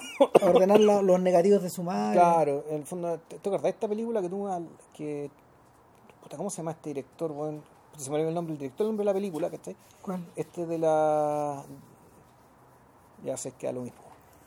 Puta, da, da lo mismo. ¿Qué pasó? Es una película en que actuaba uno de los Beastie Boys, weón. Ah, Sí, te conté que hay una película en Netflix que son dos amigas. ¿Cachai? Y el director, eh, Queen of. Queen, of. Queen- Queen of Earth. Sí, creo que esa era. Sí, sí, sí. ¿Cómo? No me acuerdo cómo se llama ese director. no, no, que te reventó, weón. La película la odié y después vi otra película del mismo Que director. era mejor. Era un poco mejor, pero igual me echó las pelotas, pero que partía de la partía de la misma premisa, Sí. en el fondo esto de que todo parte, todo tiene que ver con gente que hace arqueología en la obra de un gran hombre. Claro. Y ahí, y ahí empiezan a pasar las cosas. Acá lo que tenemos es que este cabrón vuelve a hacer arqueología Nominalmente. nominalmente, el trabajo de su madre, ¿cachai? Y donde empieza, descubre distintas cosas. ¿cachai? Descubre que ella tenía un amante, que el amante efectivamente era el reportero. Era un reportero que claramente cuando estaban al otro lado del mundo, ¿cachai? Era otra su familia. Era, Era otra- tenía otra- una vida paralela. Otra las lógicas, otra la familia, Claro. etcétera. Entonces, y donde podían matar en cualquier momento. Entonces em- empieza a entender, empieza a saber, empieza a entender, pero él no entiende que él lo que está haciendo en realidad está arrancando de su familia, de su propia de familia, su del, propia familia. del peso. eh, es interesante. eh, Trier, Trier y su guionista noruego, porque es su compadre con el que escribe todo, Exacto. eh, nunca, nunca nos explican específicamente de qué está arrancando. Claro. No es necesario saber. Eh, No, no, No, no, no, para nada. Pero, pero por- en, en parte porque también eh, Eisenberg también trabaja mucho hacia adentro. Mm. Es un buen actor. Entonces, Sí. no, el weón construye bien la weá y, y probablemente, de, de- de hecho, de hecho es el personaje que está hecho con menos, con menos trazos. exactamente, el que necesita menos explicación. Sí. Y, y claro, está escondiéndose, o sea, al punto de que en algún momento va donde, o sea, nominalmente también volviendo a su casa, weón, puta, hace como que vuelve, pero va a ver a la expolola, A la exploradora que se encontró en el hospital. se acuesta con ella, Exacto. y, y pero, pero no, eh, lo que va ahí eh, va a tratar de explicarse cosas. Finalmente se arranca en la mañana, se vuelve, weón, a la... Vuelve a la casa del papá. Claro. Claro, ahora, más Incluso uno, incluso uno podría entender que esta trama es una trama media lateral. Sí, una trama dice, lateral- pero ¿para qué está ahí? ¿Para qué está ahí? Todo el rato. Y él está ahí porque él tiene, claro, supuestamente él tiene, trata de tener cierto rol modelador, digamos, que está intermediador entre Claro. eh, el padre y el hijo. Trata de ser the adult in the room, el Claro. adulto acá, pero, pero porque, porque lo, tanto papá como el hijo, como, como su hermano menor, digamos, están, eh, eh, están más allá del razonamiento. los dos. No, no se están, uno, uno está, uno, uno, en el fondo está convertido en un, en un vigilante y el otro en un personaje que se arranca. y claro, entonces el la también es bonita la película que el personaje, el cabro chico, empieza a pasar cosas típicas de la adolescencia. Pero le gusta una chiquilla. Una chiquilla, le escribe cosas y qué sé yo, ¿cachai? Se empieza, se abre un poco con su hermano y por eso es importante que su hermano esté ahí. Y, para eso está ahí en el fondo, para las charlas que él tiene. Claro, pero, pero lo bonito es que el, todas estas cosas que en realidad son normales, así como son normales que alguien quiera arrancar, digamos, de, de, de, su matrimonio, ¿cachai? O más que normales, algo que puede pasar. ¿cachai? Eh, sin embargo, todo está tamizado y vinculado, digamos, ¿cachai? Con el fantasma, digamos, de esta mujer que no está, con la madre que no está con lo que fue. Y, uno podría decir, bueno, la el, uno, uno podría entender que en el fondo este es el, uno, uno de los temas, o mejor dicho, el centro de lo que le preocupa a Trier como cineasta. Lo que no está. Mm. Lo que fue, lo que perdiste, ya sea en términos de oportunidad, ya sea en términos de amigos, y en este caso, eh, puta, una, la madre es más importante que la madre. Incluso una madre que estaba muy poco. Porque puta, viajaba al otro lado del mundo a sacar fotos, Y por temporadas muy largas. Claro. Eh, por eso yo creo que también es importante que sea Isabel Huppert. Claro. Que, que, a esta altura, puta, está convertida en una versión mundial de Meryl Streep en el fondo. Es un poco eso. Y yo diría, un personaje, o sea, e, ella transmite una fortaleza de carácter aún mayor. Claro, no, sí, yo diría que... Lo que le hace incluso un personaje con menos rango. Sí, sí, pero probablemente es el actor más importante del mundo. Yo creo. Isabel lugar Sí, correcto. Ya. O sea, eh, me, Yo diría que Tilda Swinton, pero... Puta, sí, pero, pero, pero, es que este, este, la, la, lo que hay para atrás, pues, Claro, Claro, que mayor también. Sí, tiene el doble de la carrera. Entonces. Tilda Swinton es más joven, digamos, pero claro, el tema de la ubicuidad, ¿cachai? Y la versatilidad, yo creo que Tilda Swinton es más versátil. Sí, pero, pero Upper está en todos lados. Claro, Swinton también, pero, pero Swinton, Swinton, y, pero Swinton cada vez también, eh, últimamente Swinton está cayendo al esperpento. Sí, está aprovechando mucho, está yendo mucho. Él le da, pues, weón. Pero Upper no, pues ya pasó esa weá. Upper mm. está con Constance Su, pues, weón. Ya. Yeah. Uh, Sai Ming Liang trabaja con esos weones. Pero, pero el, el, lo curioso, lo curioso es que Trier necesitaba una presencia. Sí, Más que una, más que un personaje. Y en ese sentido está súper bien logrado. El único momento en que Upeac es un, es un personaje, personaje, es, en los flashbacks con su marido. Donde va quedando claro que la tensión que existe entre ellos, eh, la armonía y la tensión que existe entre ellos, puta, es compleja. Claro, o sea, el, básicamente si la pregunta es si se puede ser esposa y madre con esa pega de mierda que tenía. Claro. Sin que te destruya esa weá. Sin que te destruya y sin que. Eh, más que destruir, ¿cachai? Puta, al fondo dejé un vacío gigantesco, digamos, en la familia. Sin embargo, el vacío se produce con la muerte. No, nunca te queda claro que hubiera un vacío real mientras ella estuvo, estuvo, estuvo viva, digamos, incluso en, esos, en, esas ausencias largas. De eso van aclarando de a poco el hecho de que volver fue la carga que la mató. Mm. Porque ella le prometió a su familia que no iba a seguir con esto. Claro, que hubo, un último incidente donde le explotó una bomba muy cerca que dijo, ya sabéis que paremos la weá. Al hospital. Al hospital, weón, y el, cabro, el, su hijo menor le hizo un dibujo estupendo, que se nota que familia creativa, digamos, que ahí están los genes. Eh, y el niño chiquitito, pues, este cabro que nosotros ahora vemos de, qué sé yo, 15 años, ¿cachai? Habrá tenido, ¿qué? 10. Claro, menos, o menos. Entonces, claro, después de ese incidente ya sí, sabéis que ya sacado el huevo, esta es mi última. Y claro, la weá terminó matando. Aguantó lo que pudo y y después se tiró contra un camión mientras volvía de noche a la casa. Ahora, uno podría decir, lo que la mató fue vivir en familia. No. No. O sea, ¿qué, es lo que te mata? Lo que te mata, lo que te mata, creo yo, es el tiempo que tienes para procesar todos los horrores que viviste. El de que viste y viviste. O sea, porque tú cuando estés sacando fotos veis estos horrores, pero tu pega es sacarle fotos. O sea, no, no podías olvidar eso. Y lo conversamos a propósito de, de, lo de Salgado, ¿no? En algún lado parece que sí, no pero, ni me acuerdo. Pero no, hicimos ese podcast. No, no lo hicimos, pero parece que en algún momento lo conversamos. El, la, eh, Salgado Salgado llega topa fondo cuando está creo que con los Tutsi y los Hutu ¿no? Creo que hay un- eh, es por una, es- si mal no recuerdo, es por una gran marcha de Sí, refugiados que tienen que ir y después tienen que volverse porque no los aceptan. claro y él marchó él marchó, Marchó con en ellos. las dos direcciones Claro. y vio todas las muertes Y vio que morían como moscas, pues, de Entonces- hambre, de disentería, digamos, de lo que fuera. entonces este buen dijo está ahí nomás weón y Y volvió Y- a su país a, a replantar, a reforestar, weón, el cerro donde vivía, de su tierra familiar. probablemente para no matarse Exacto. ¿Para dónde hay, weón? oh, me dio frío weón, espera. Puta, el.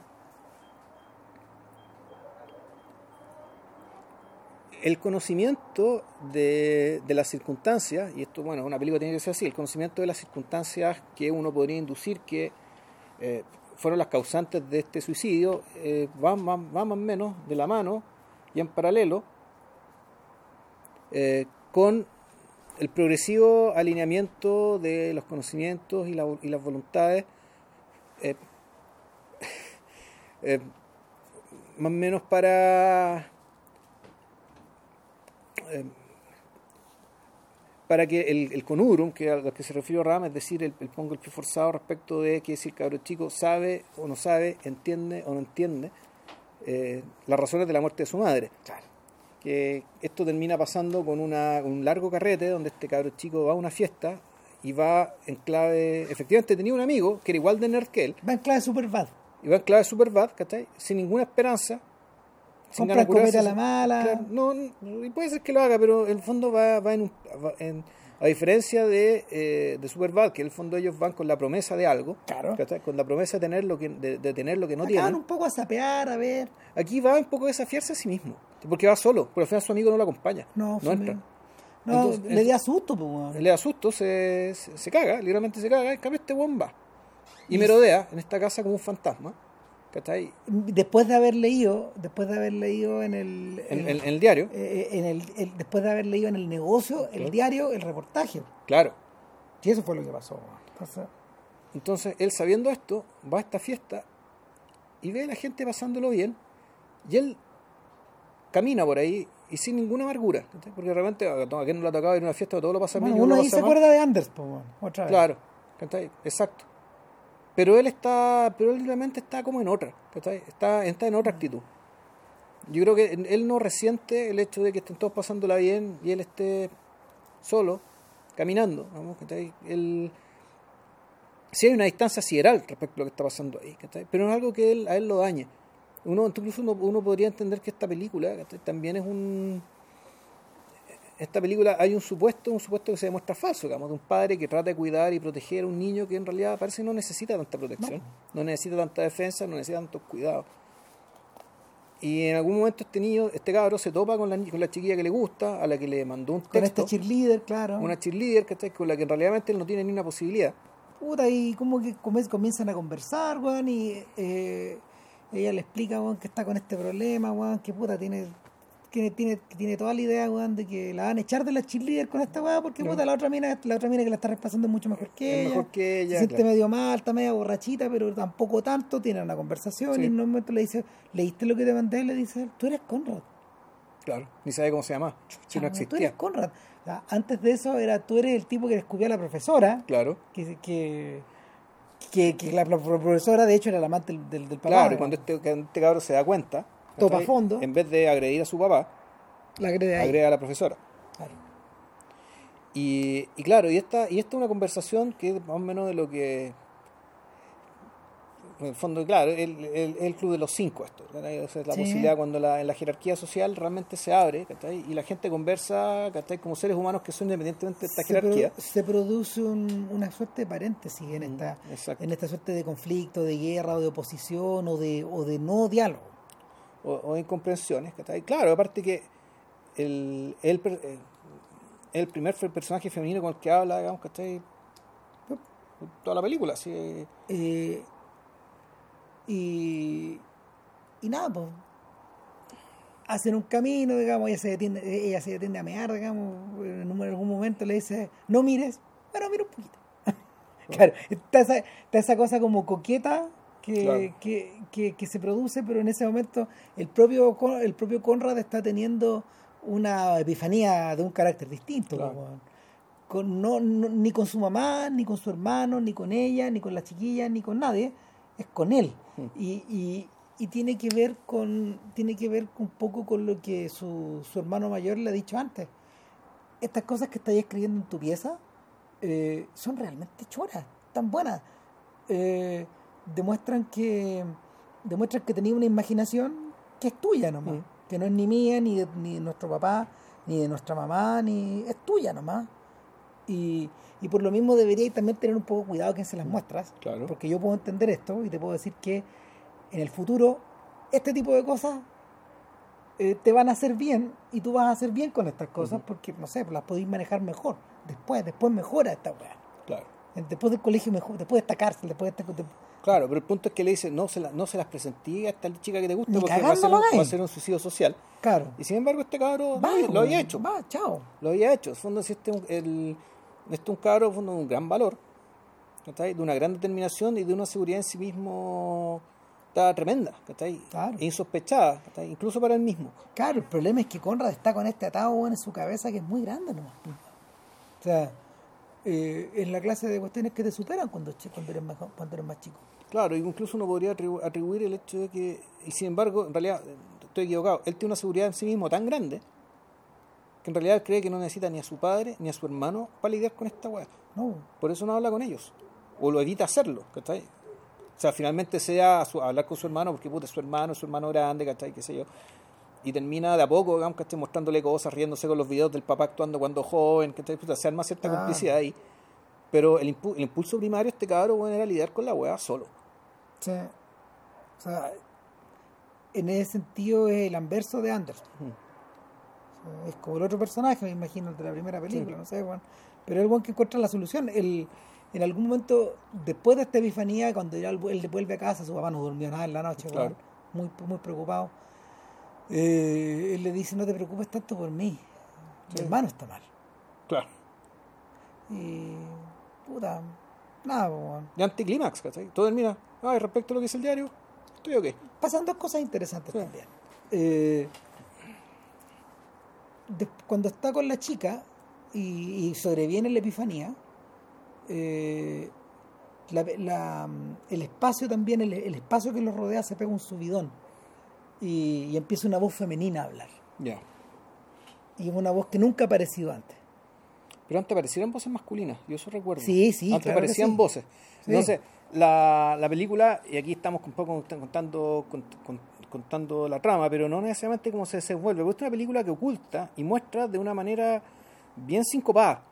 Es, una, es un- Es una película de montaje, está muy trabajado. Exacto, y diría que es una película en ese sentido más compleja que las dos anteriores. Sí, mucho más. Yo diría que es, ah, como, más tú bien- compleja y más ambiciosa. Como tú bien dijiste, es tremendamente ambiciosa.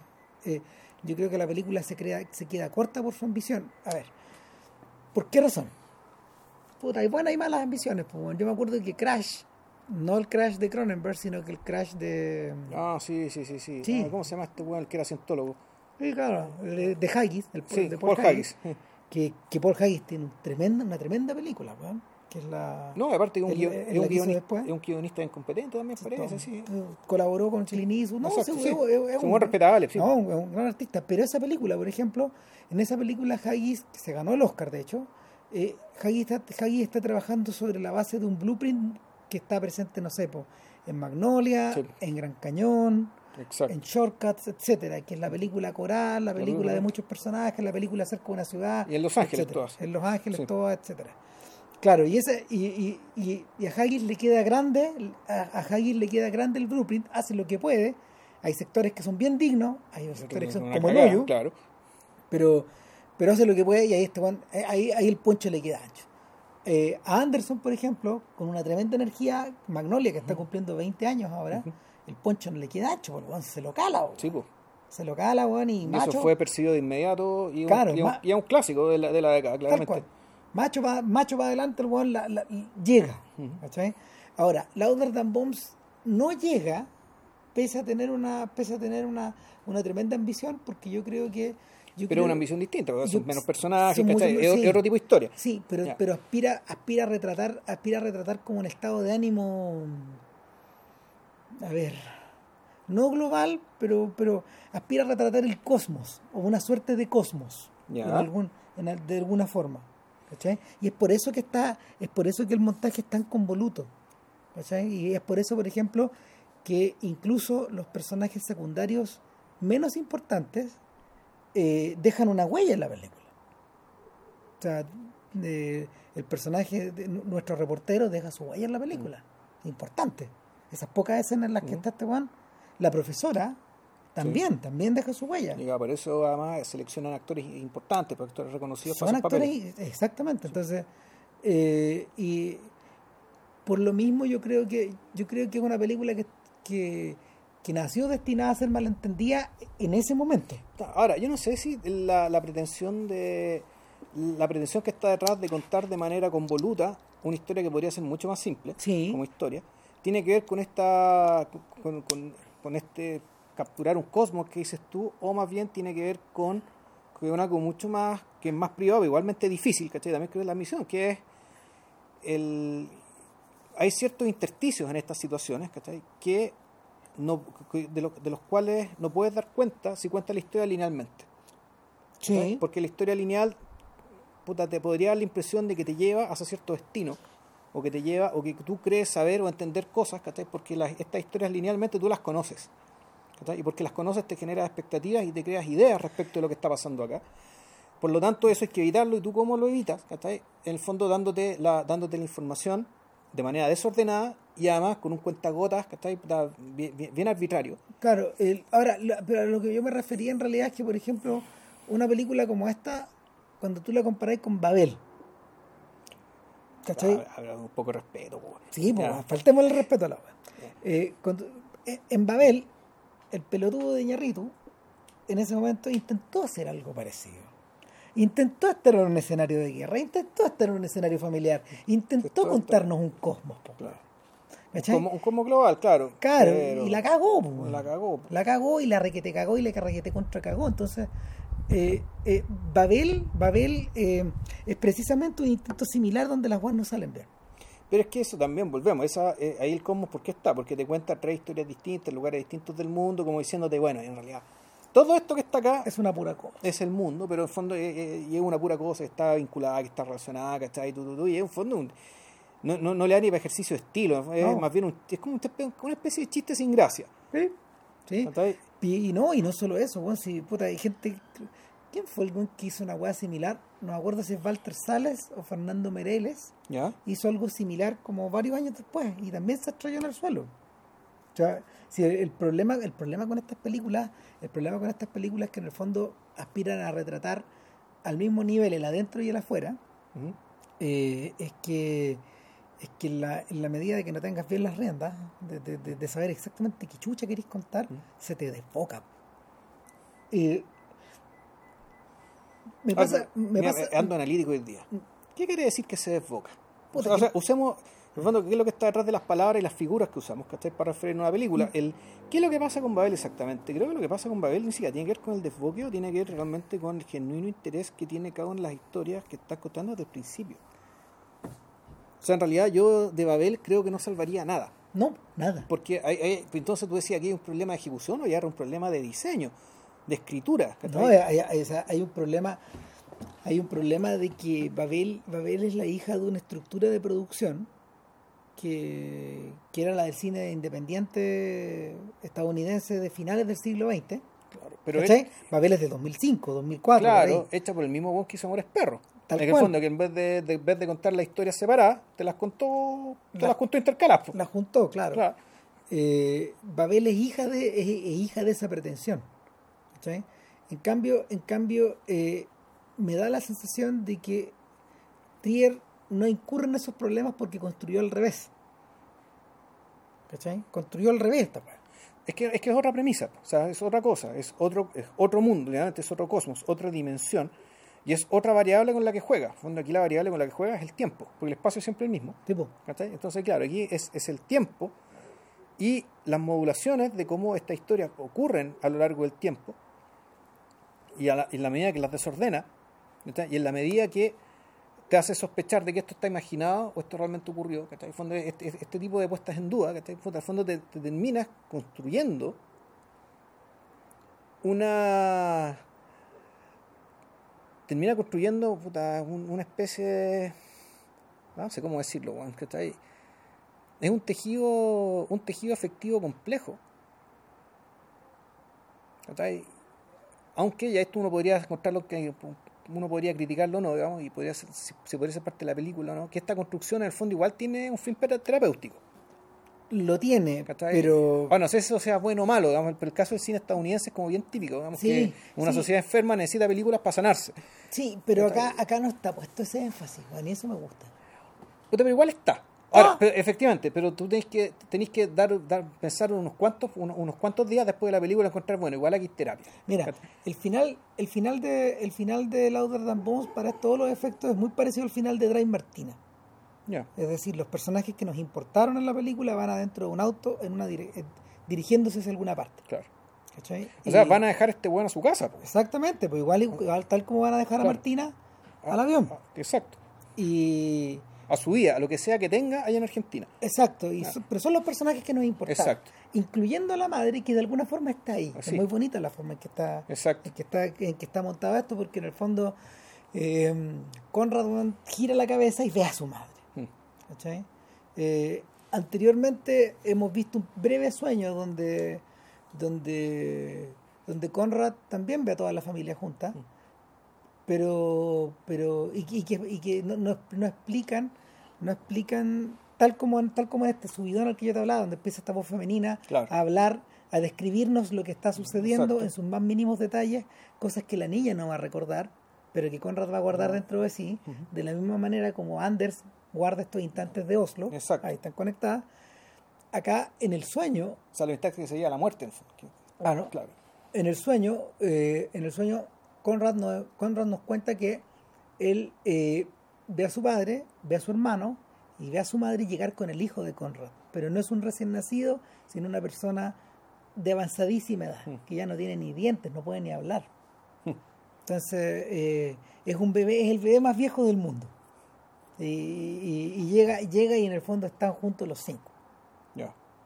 Y, y, es una y, de alguna manera es una fantasía, un trozo de literatura, es Mm. una imagen, está filmada en blanco y negro. Claro. Lo único que está filmado en blanco y negro del resto de la película.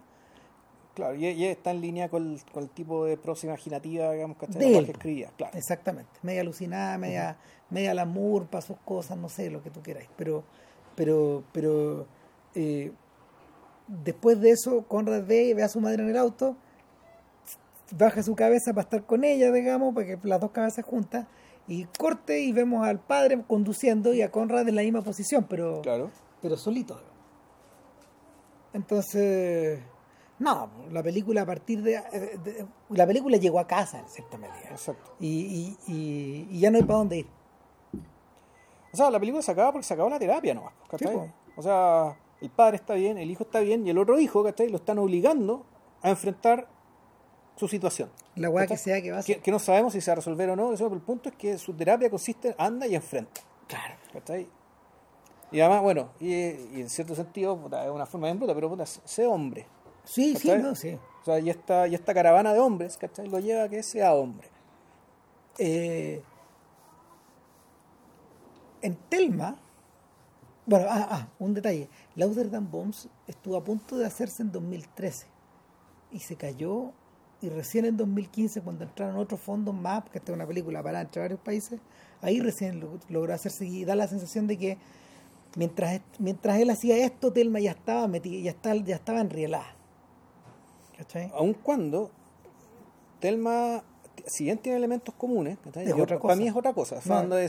Es- no Es sé como- si es otra etapa de su filmografía, no sé qué va a hacer, qué va a hacer después, Sí. pero claramente yo creo que estas tres películas, las dos primeras son hermanas, claramente, una continuación Sí. de la otra.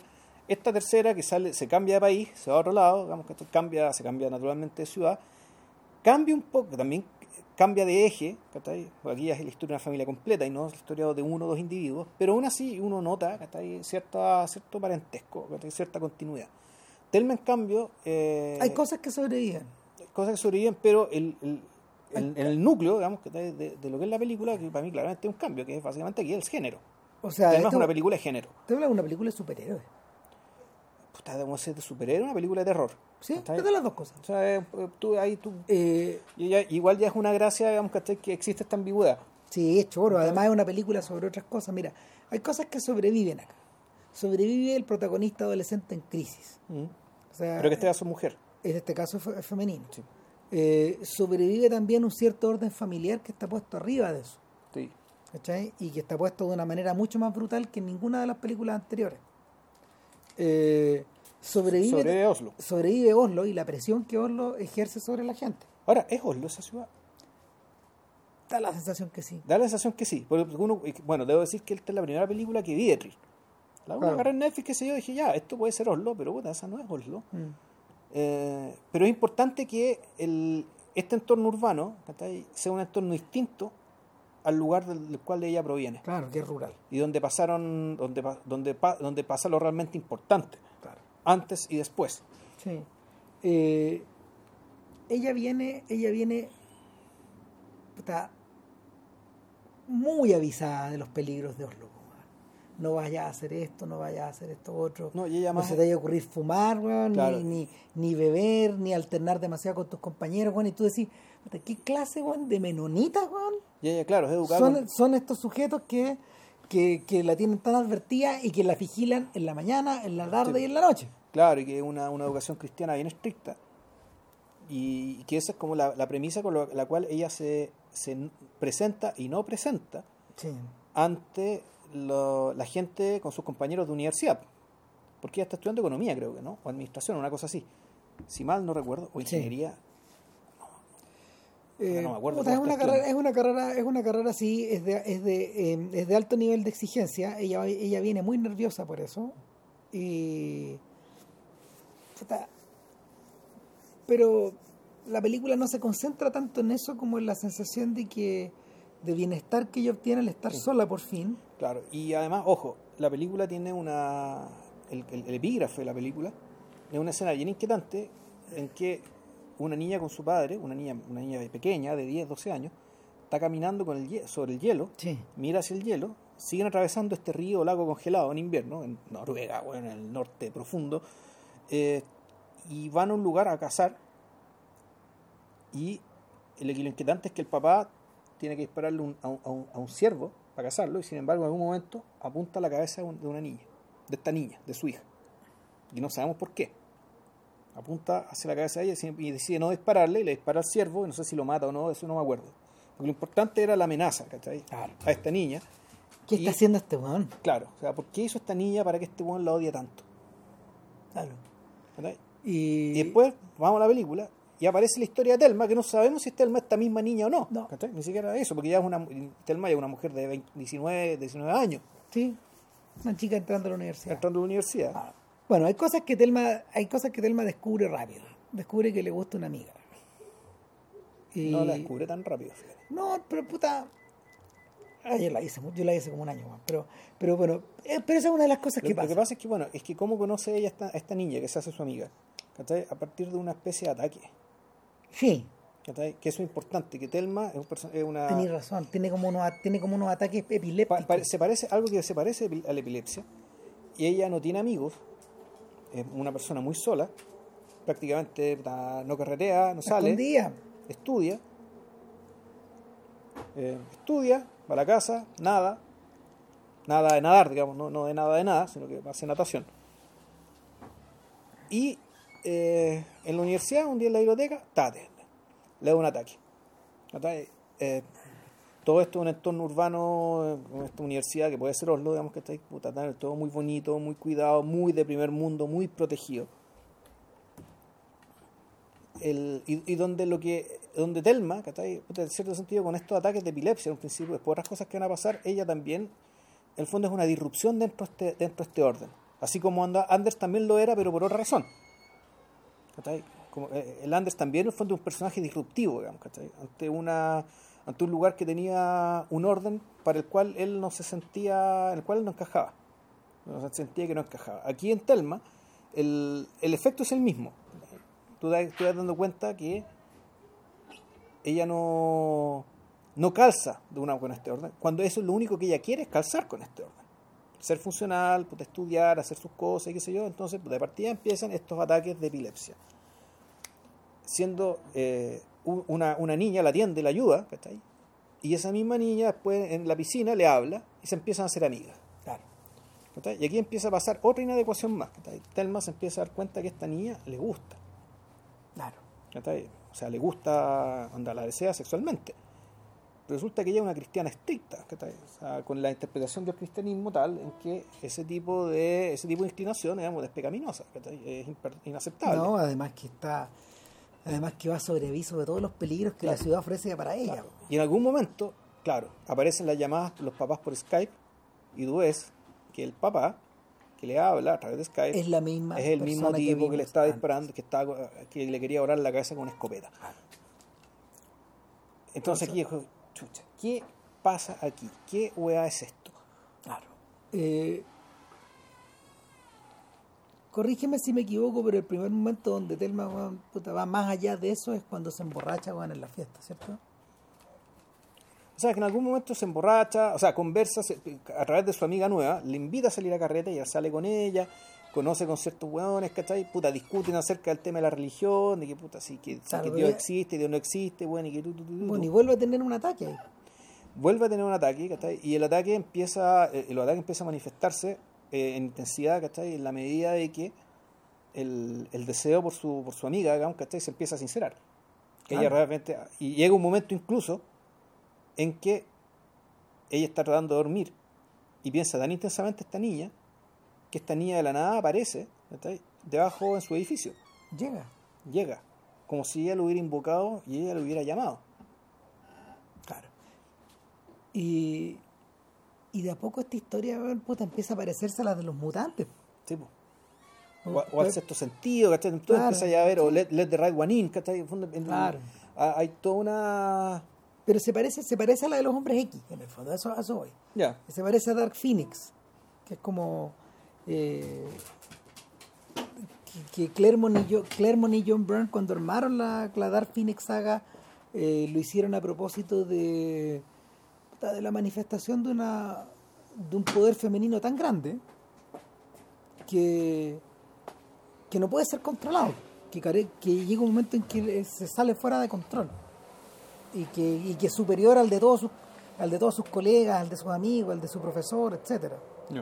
Y, y, y Telma, Telma sugiere, sugiere que esa conexión está amarrada al tema de las brujas, está amarrada al tema familiar, está amarrada al de una abuela que eh, ha permanecido recluida y sedada durante muchos años en un lugar donde muy poca gente la va a ver. Claro, entre medio, antes de que pase eso, eh, llega un momento en que su finalmente le da, le da el beso a su amiga, se la arrancando, y en la noche eh, se siente tan mal por el hecho de, en el fondo, de haber violado un precepto religioso, digamos, por el cual fue criada, de manera muy rígida, es que ella hace que su amiga desaparezca, por el hecho de que ella la quiere suprimir. Es tremenda esa Entonces, en el fondo te das cuenta que ella lo que tiene es, eh, ella tiene el poder de que las cosas ocurran por el hecho de desearlas. Cambia la realidad. Así de simple. Entonces, y la niña se pierde. Eh, y empieza la, búsqueda. La niña desaparece, pero eh, es que empieza la búsqueda hasta por ahí no porque ella está tan cagada por otras razones que la desaparición de su amiga Puta, se asume como que ah, salió a jugar por ahí, qué sé yo, y ella está ya em, empieza a recordar, bueno, ¿por qué, qué fue lo que pasó en su infancia? Y entonces también te empiezan a explicar por qué el papá le quería volar la cabeza. Y efectivamente hace la investigación con su abuela. Entonces aquí se empieza a armar la pista respecto de, bueno, ¿qué es esto? ¿De dónde viene? Claro.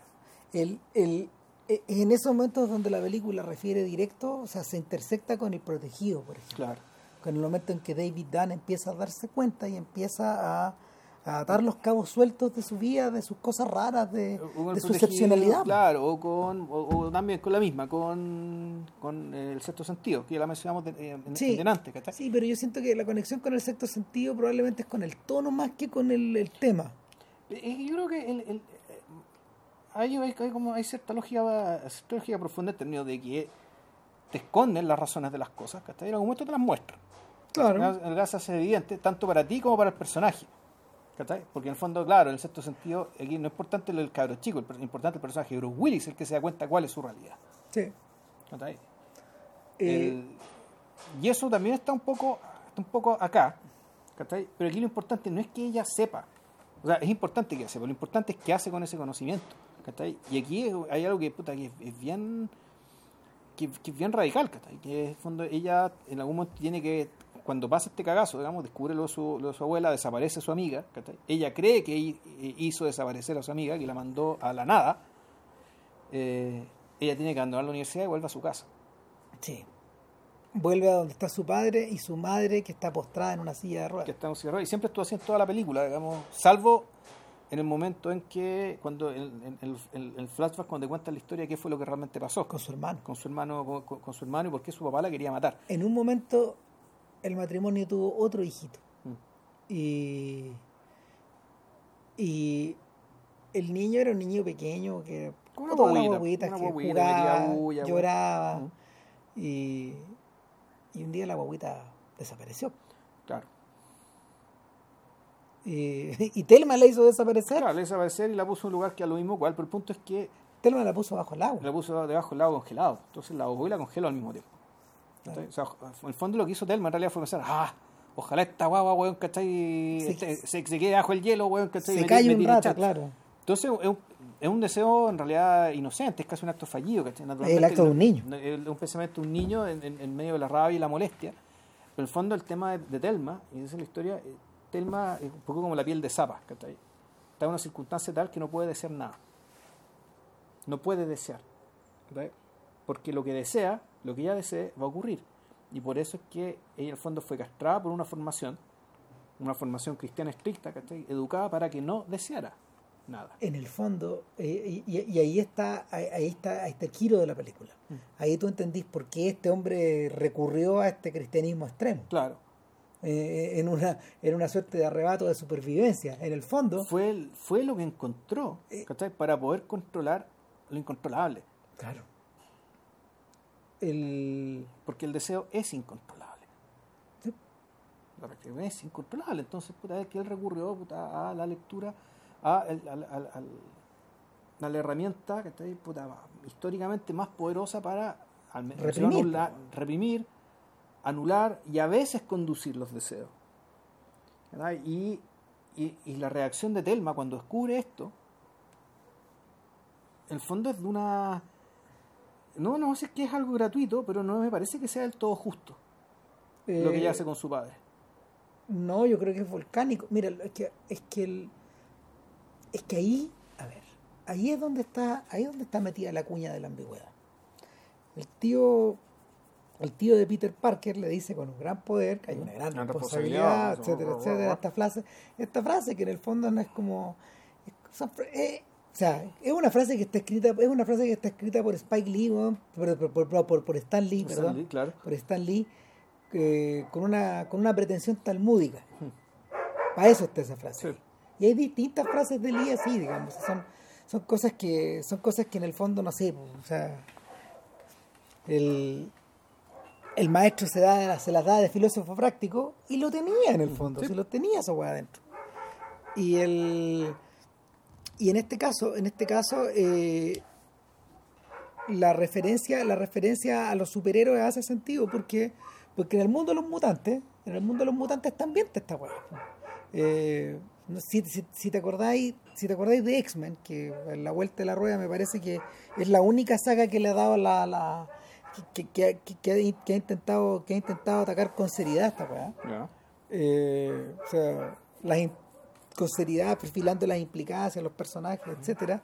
Claro, había personajes como Rogue, por ejemplo, que al tocar a la persona Le drenaba la energía. le drenaba la energía y no podía evitarlo. Yo tenía que andar con guantes y no tocar a nadie. Claro. Claro. O, o, por ejemplo estaba, estaba Jean Grey, que es Phoenix, que y Jean Grey lo, lo, lo, lo, lo que hace es que en el fondo, Él claro, cambia el clima, ¿no? no, no, no, no, Jean Grey, Jean No, Grey, esa tempestad. Jean Grey es la Jean Grey es la, es, es- es- la mutante con poder mental mayor que el profesor X, Ya. claro, que es la protagonista de Last Stand, la tercera película. Y claro, pues, lo- eh, eh, eh, eh, el, el poder el poder es tan incontrolable, el poder de lo femenino acá, porque así lo diseñaron, lo había repetido antes cuando, cuando fuiste a cerrar la, la, la, la mampara. El, el, eh, eh, representa, representa lo, lo, irrefrenable, lo incontrolable, lo torrencial. Ya. Y, el, y, y lo femenino también. No, como Ponyo. Como Ponyo, efe- efe- efectivamente, tal cual, viste el clavo.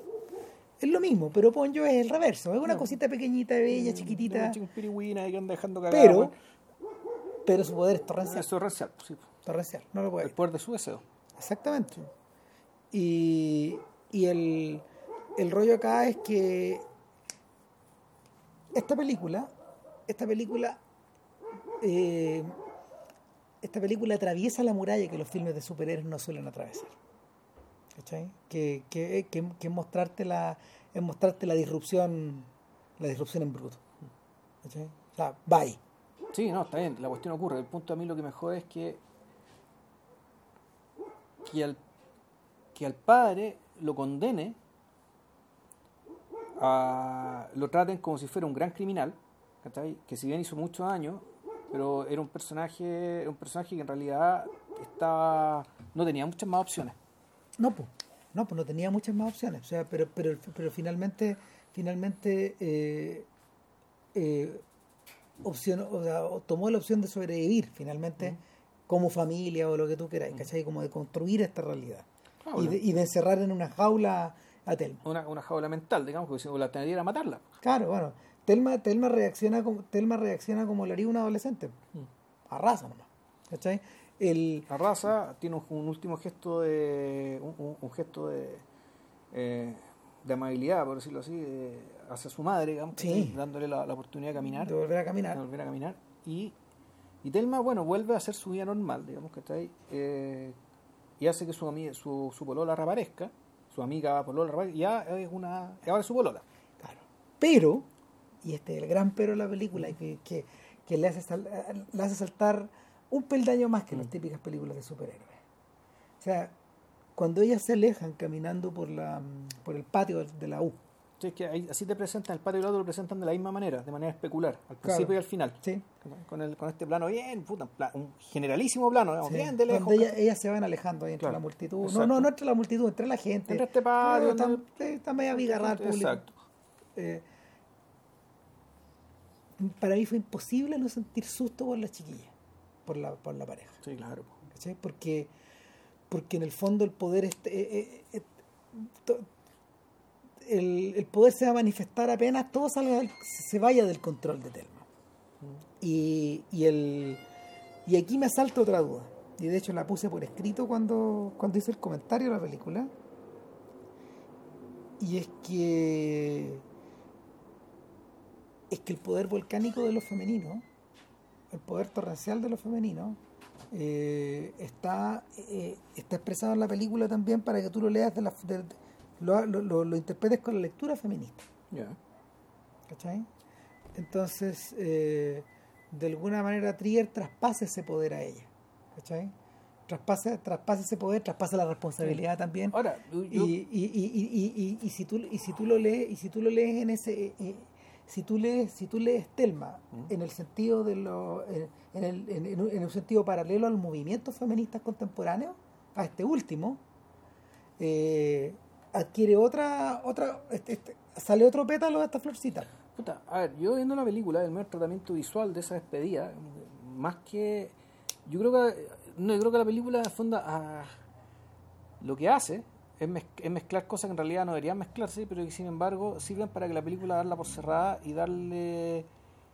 Y, y convertir la película, por lo tanto, en un alegato que tiene que ver con otra cosa. O sea, que no tiene que ver con lo torren- torrencialmente femenino ni con el poder del deseo, sino que. O sea, tiene que ver con eso, pero en último término, la medida que el amor esté presente, en cierta medida esto termina siendo domado, ¿cachai? Y termina siendo, terminas teniendo un, un final feliz con un futuro, un futuro esplendor con un fueron felices para siempre. Y donde por lo tanto aquí el tema no tiene que ver tanto o con... sea bueno esa es una de las maneras Sí, de verlo es- y esa es, la, y, esa es la, la manera más obvia, ¿cachai? Que esa es la pista visual que la película te da. ¿cachai? Yo al menos así la así la leí. O sea, lo- visualmente lo que estoy sí viendo... visualmente es así Lo, lo que estamos viendo aquí es que es, es que la, el- el- el- este poder tempestuoso digamos que tiene que tiene digamos, ya no es importante si lo sigue teniendo o no, ¿cachai? porque ahora entró al mundo del amor. ¿cachai? Ahora Que entró el mundo, otra- que ahora es entró otra el mundo de los adultos. ¿cachai? Pero, bueno, pero también al mundo del amor. Es importante el tema del amor, ¿cachai? porque sus padres en realidad nunca la amaron, le temieron. Sí. ¿cachai? Y, y en realidad ella no la, y, y no, y, no, y no la mataron por amor, sino la mataron o por compasión, ¿cachai? o por cierto sentido de la decencia, ¿cachai? o por un, por un imperativo moral. El, el tema del... Bueno, yo no podría decir si los padres la amaban o no, ¿cachai? A lo mejor sí la amaban. El tema es que Telma, yo no sé si se sentía amada, ¿cachai? Y- o al menos el, el amor que ella recibía era un amor que estaba mediado, digamos, por, por el trauma y por el terror, ¿cachai? claramente.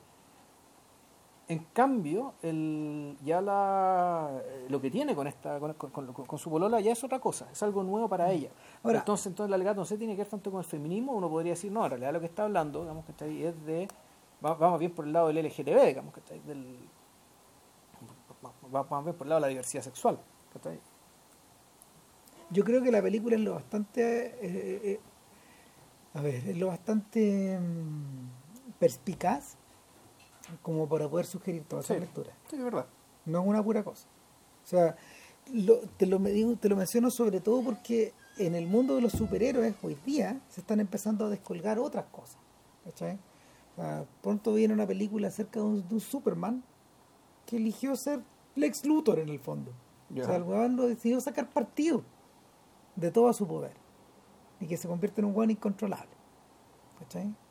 Eh, hace un tiempo atrás también se hizo una película similar. Estoy tratando de acordarme cómo se llamaba. Esta cosa que está.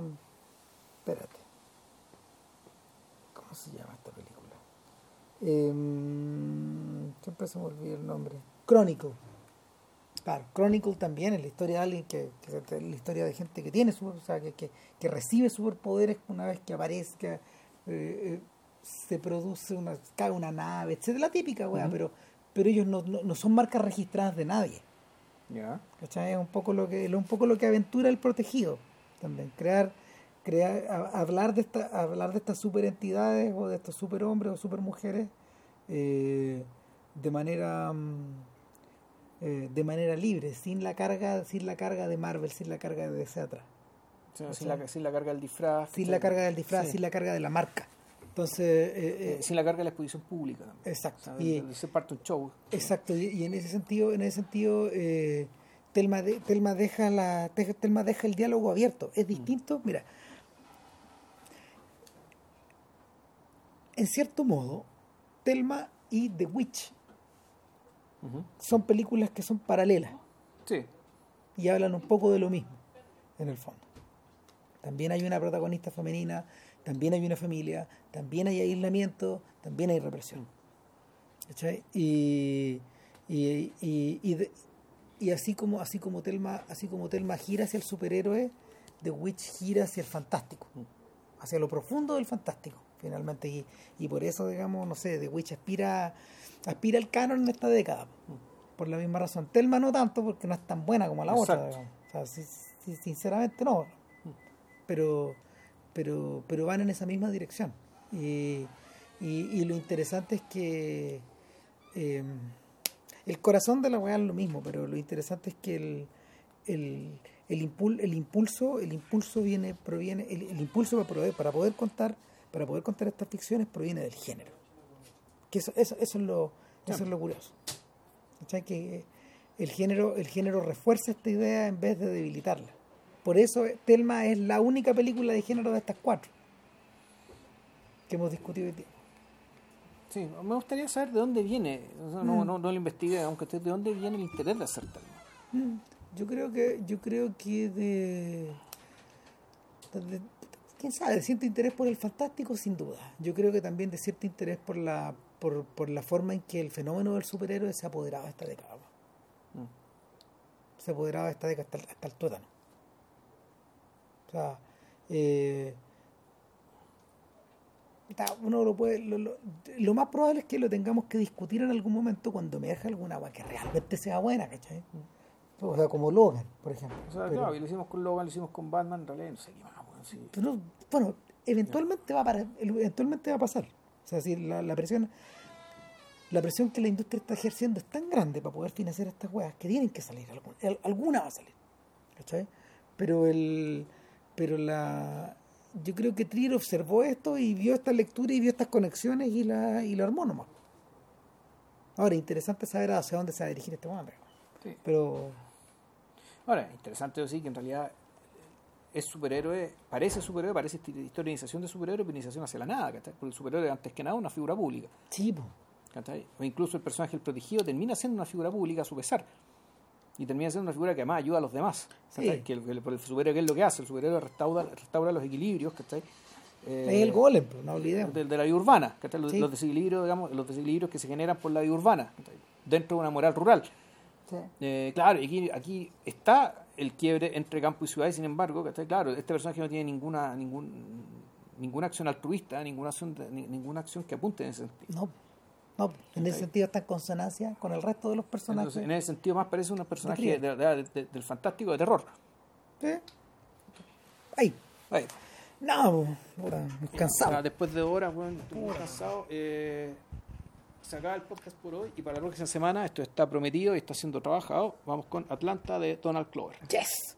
Serie de Donald Clover, dos temporadas, Puta. 10 capítulos cada temporada, media hora cada capítulo, una maravilla. ¿Cómo tienen que ser las series? La puta Eh, madre, ah, chao. Eso, que estén bien, chao.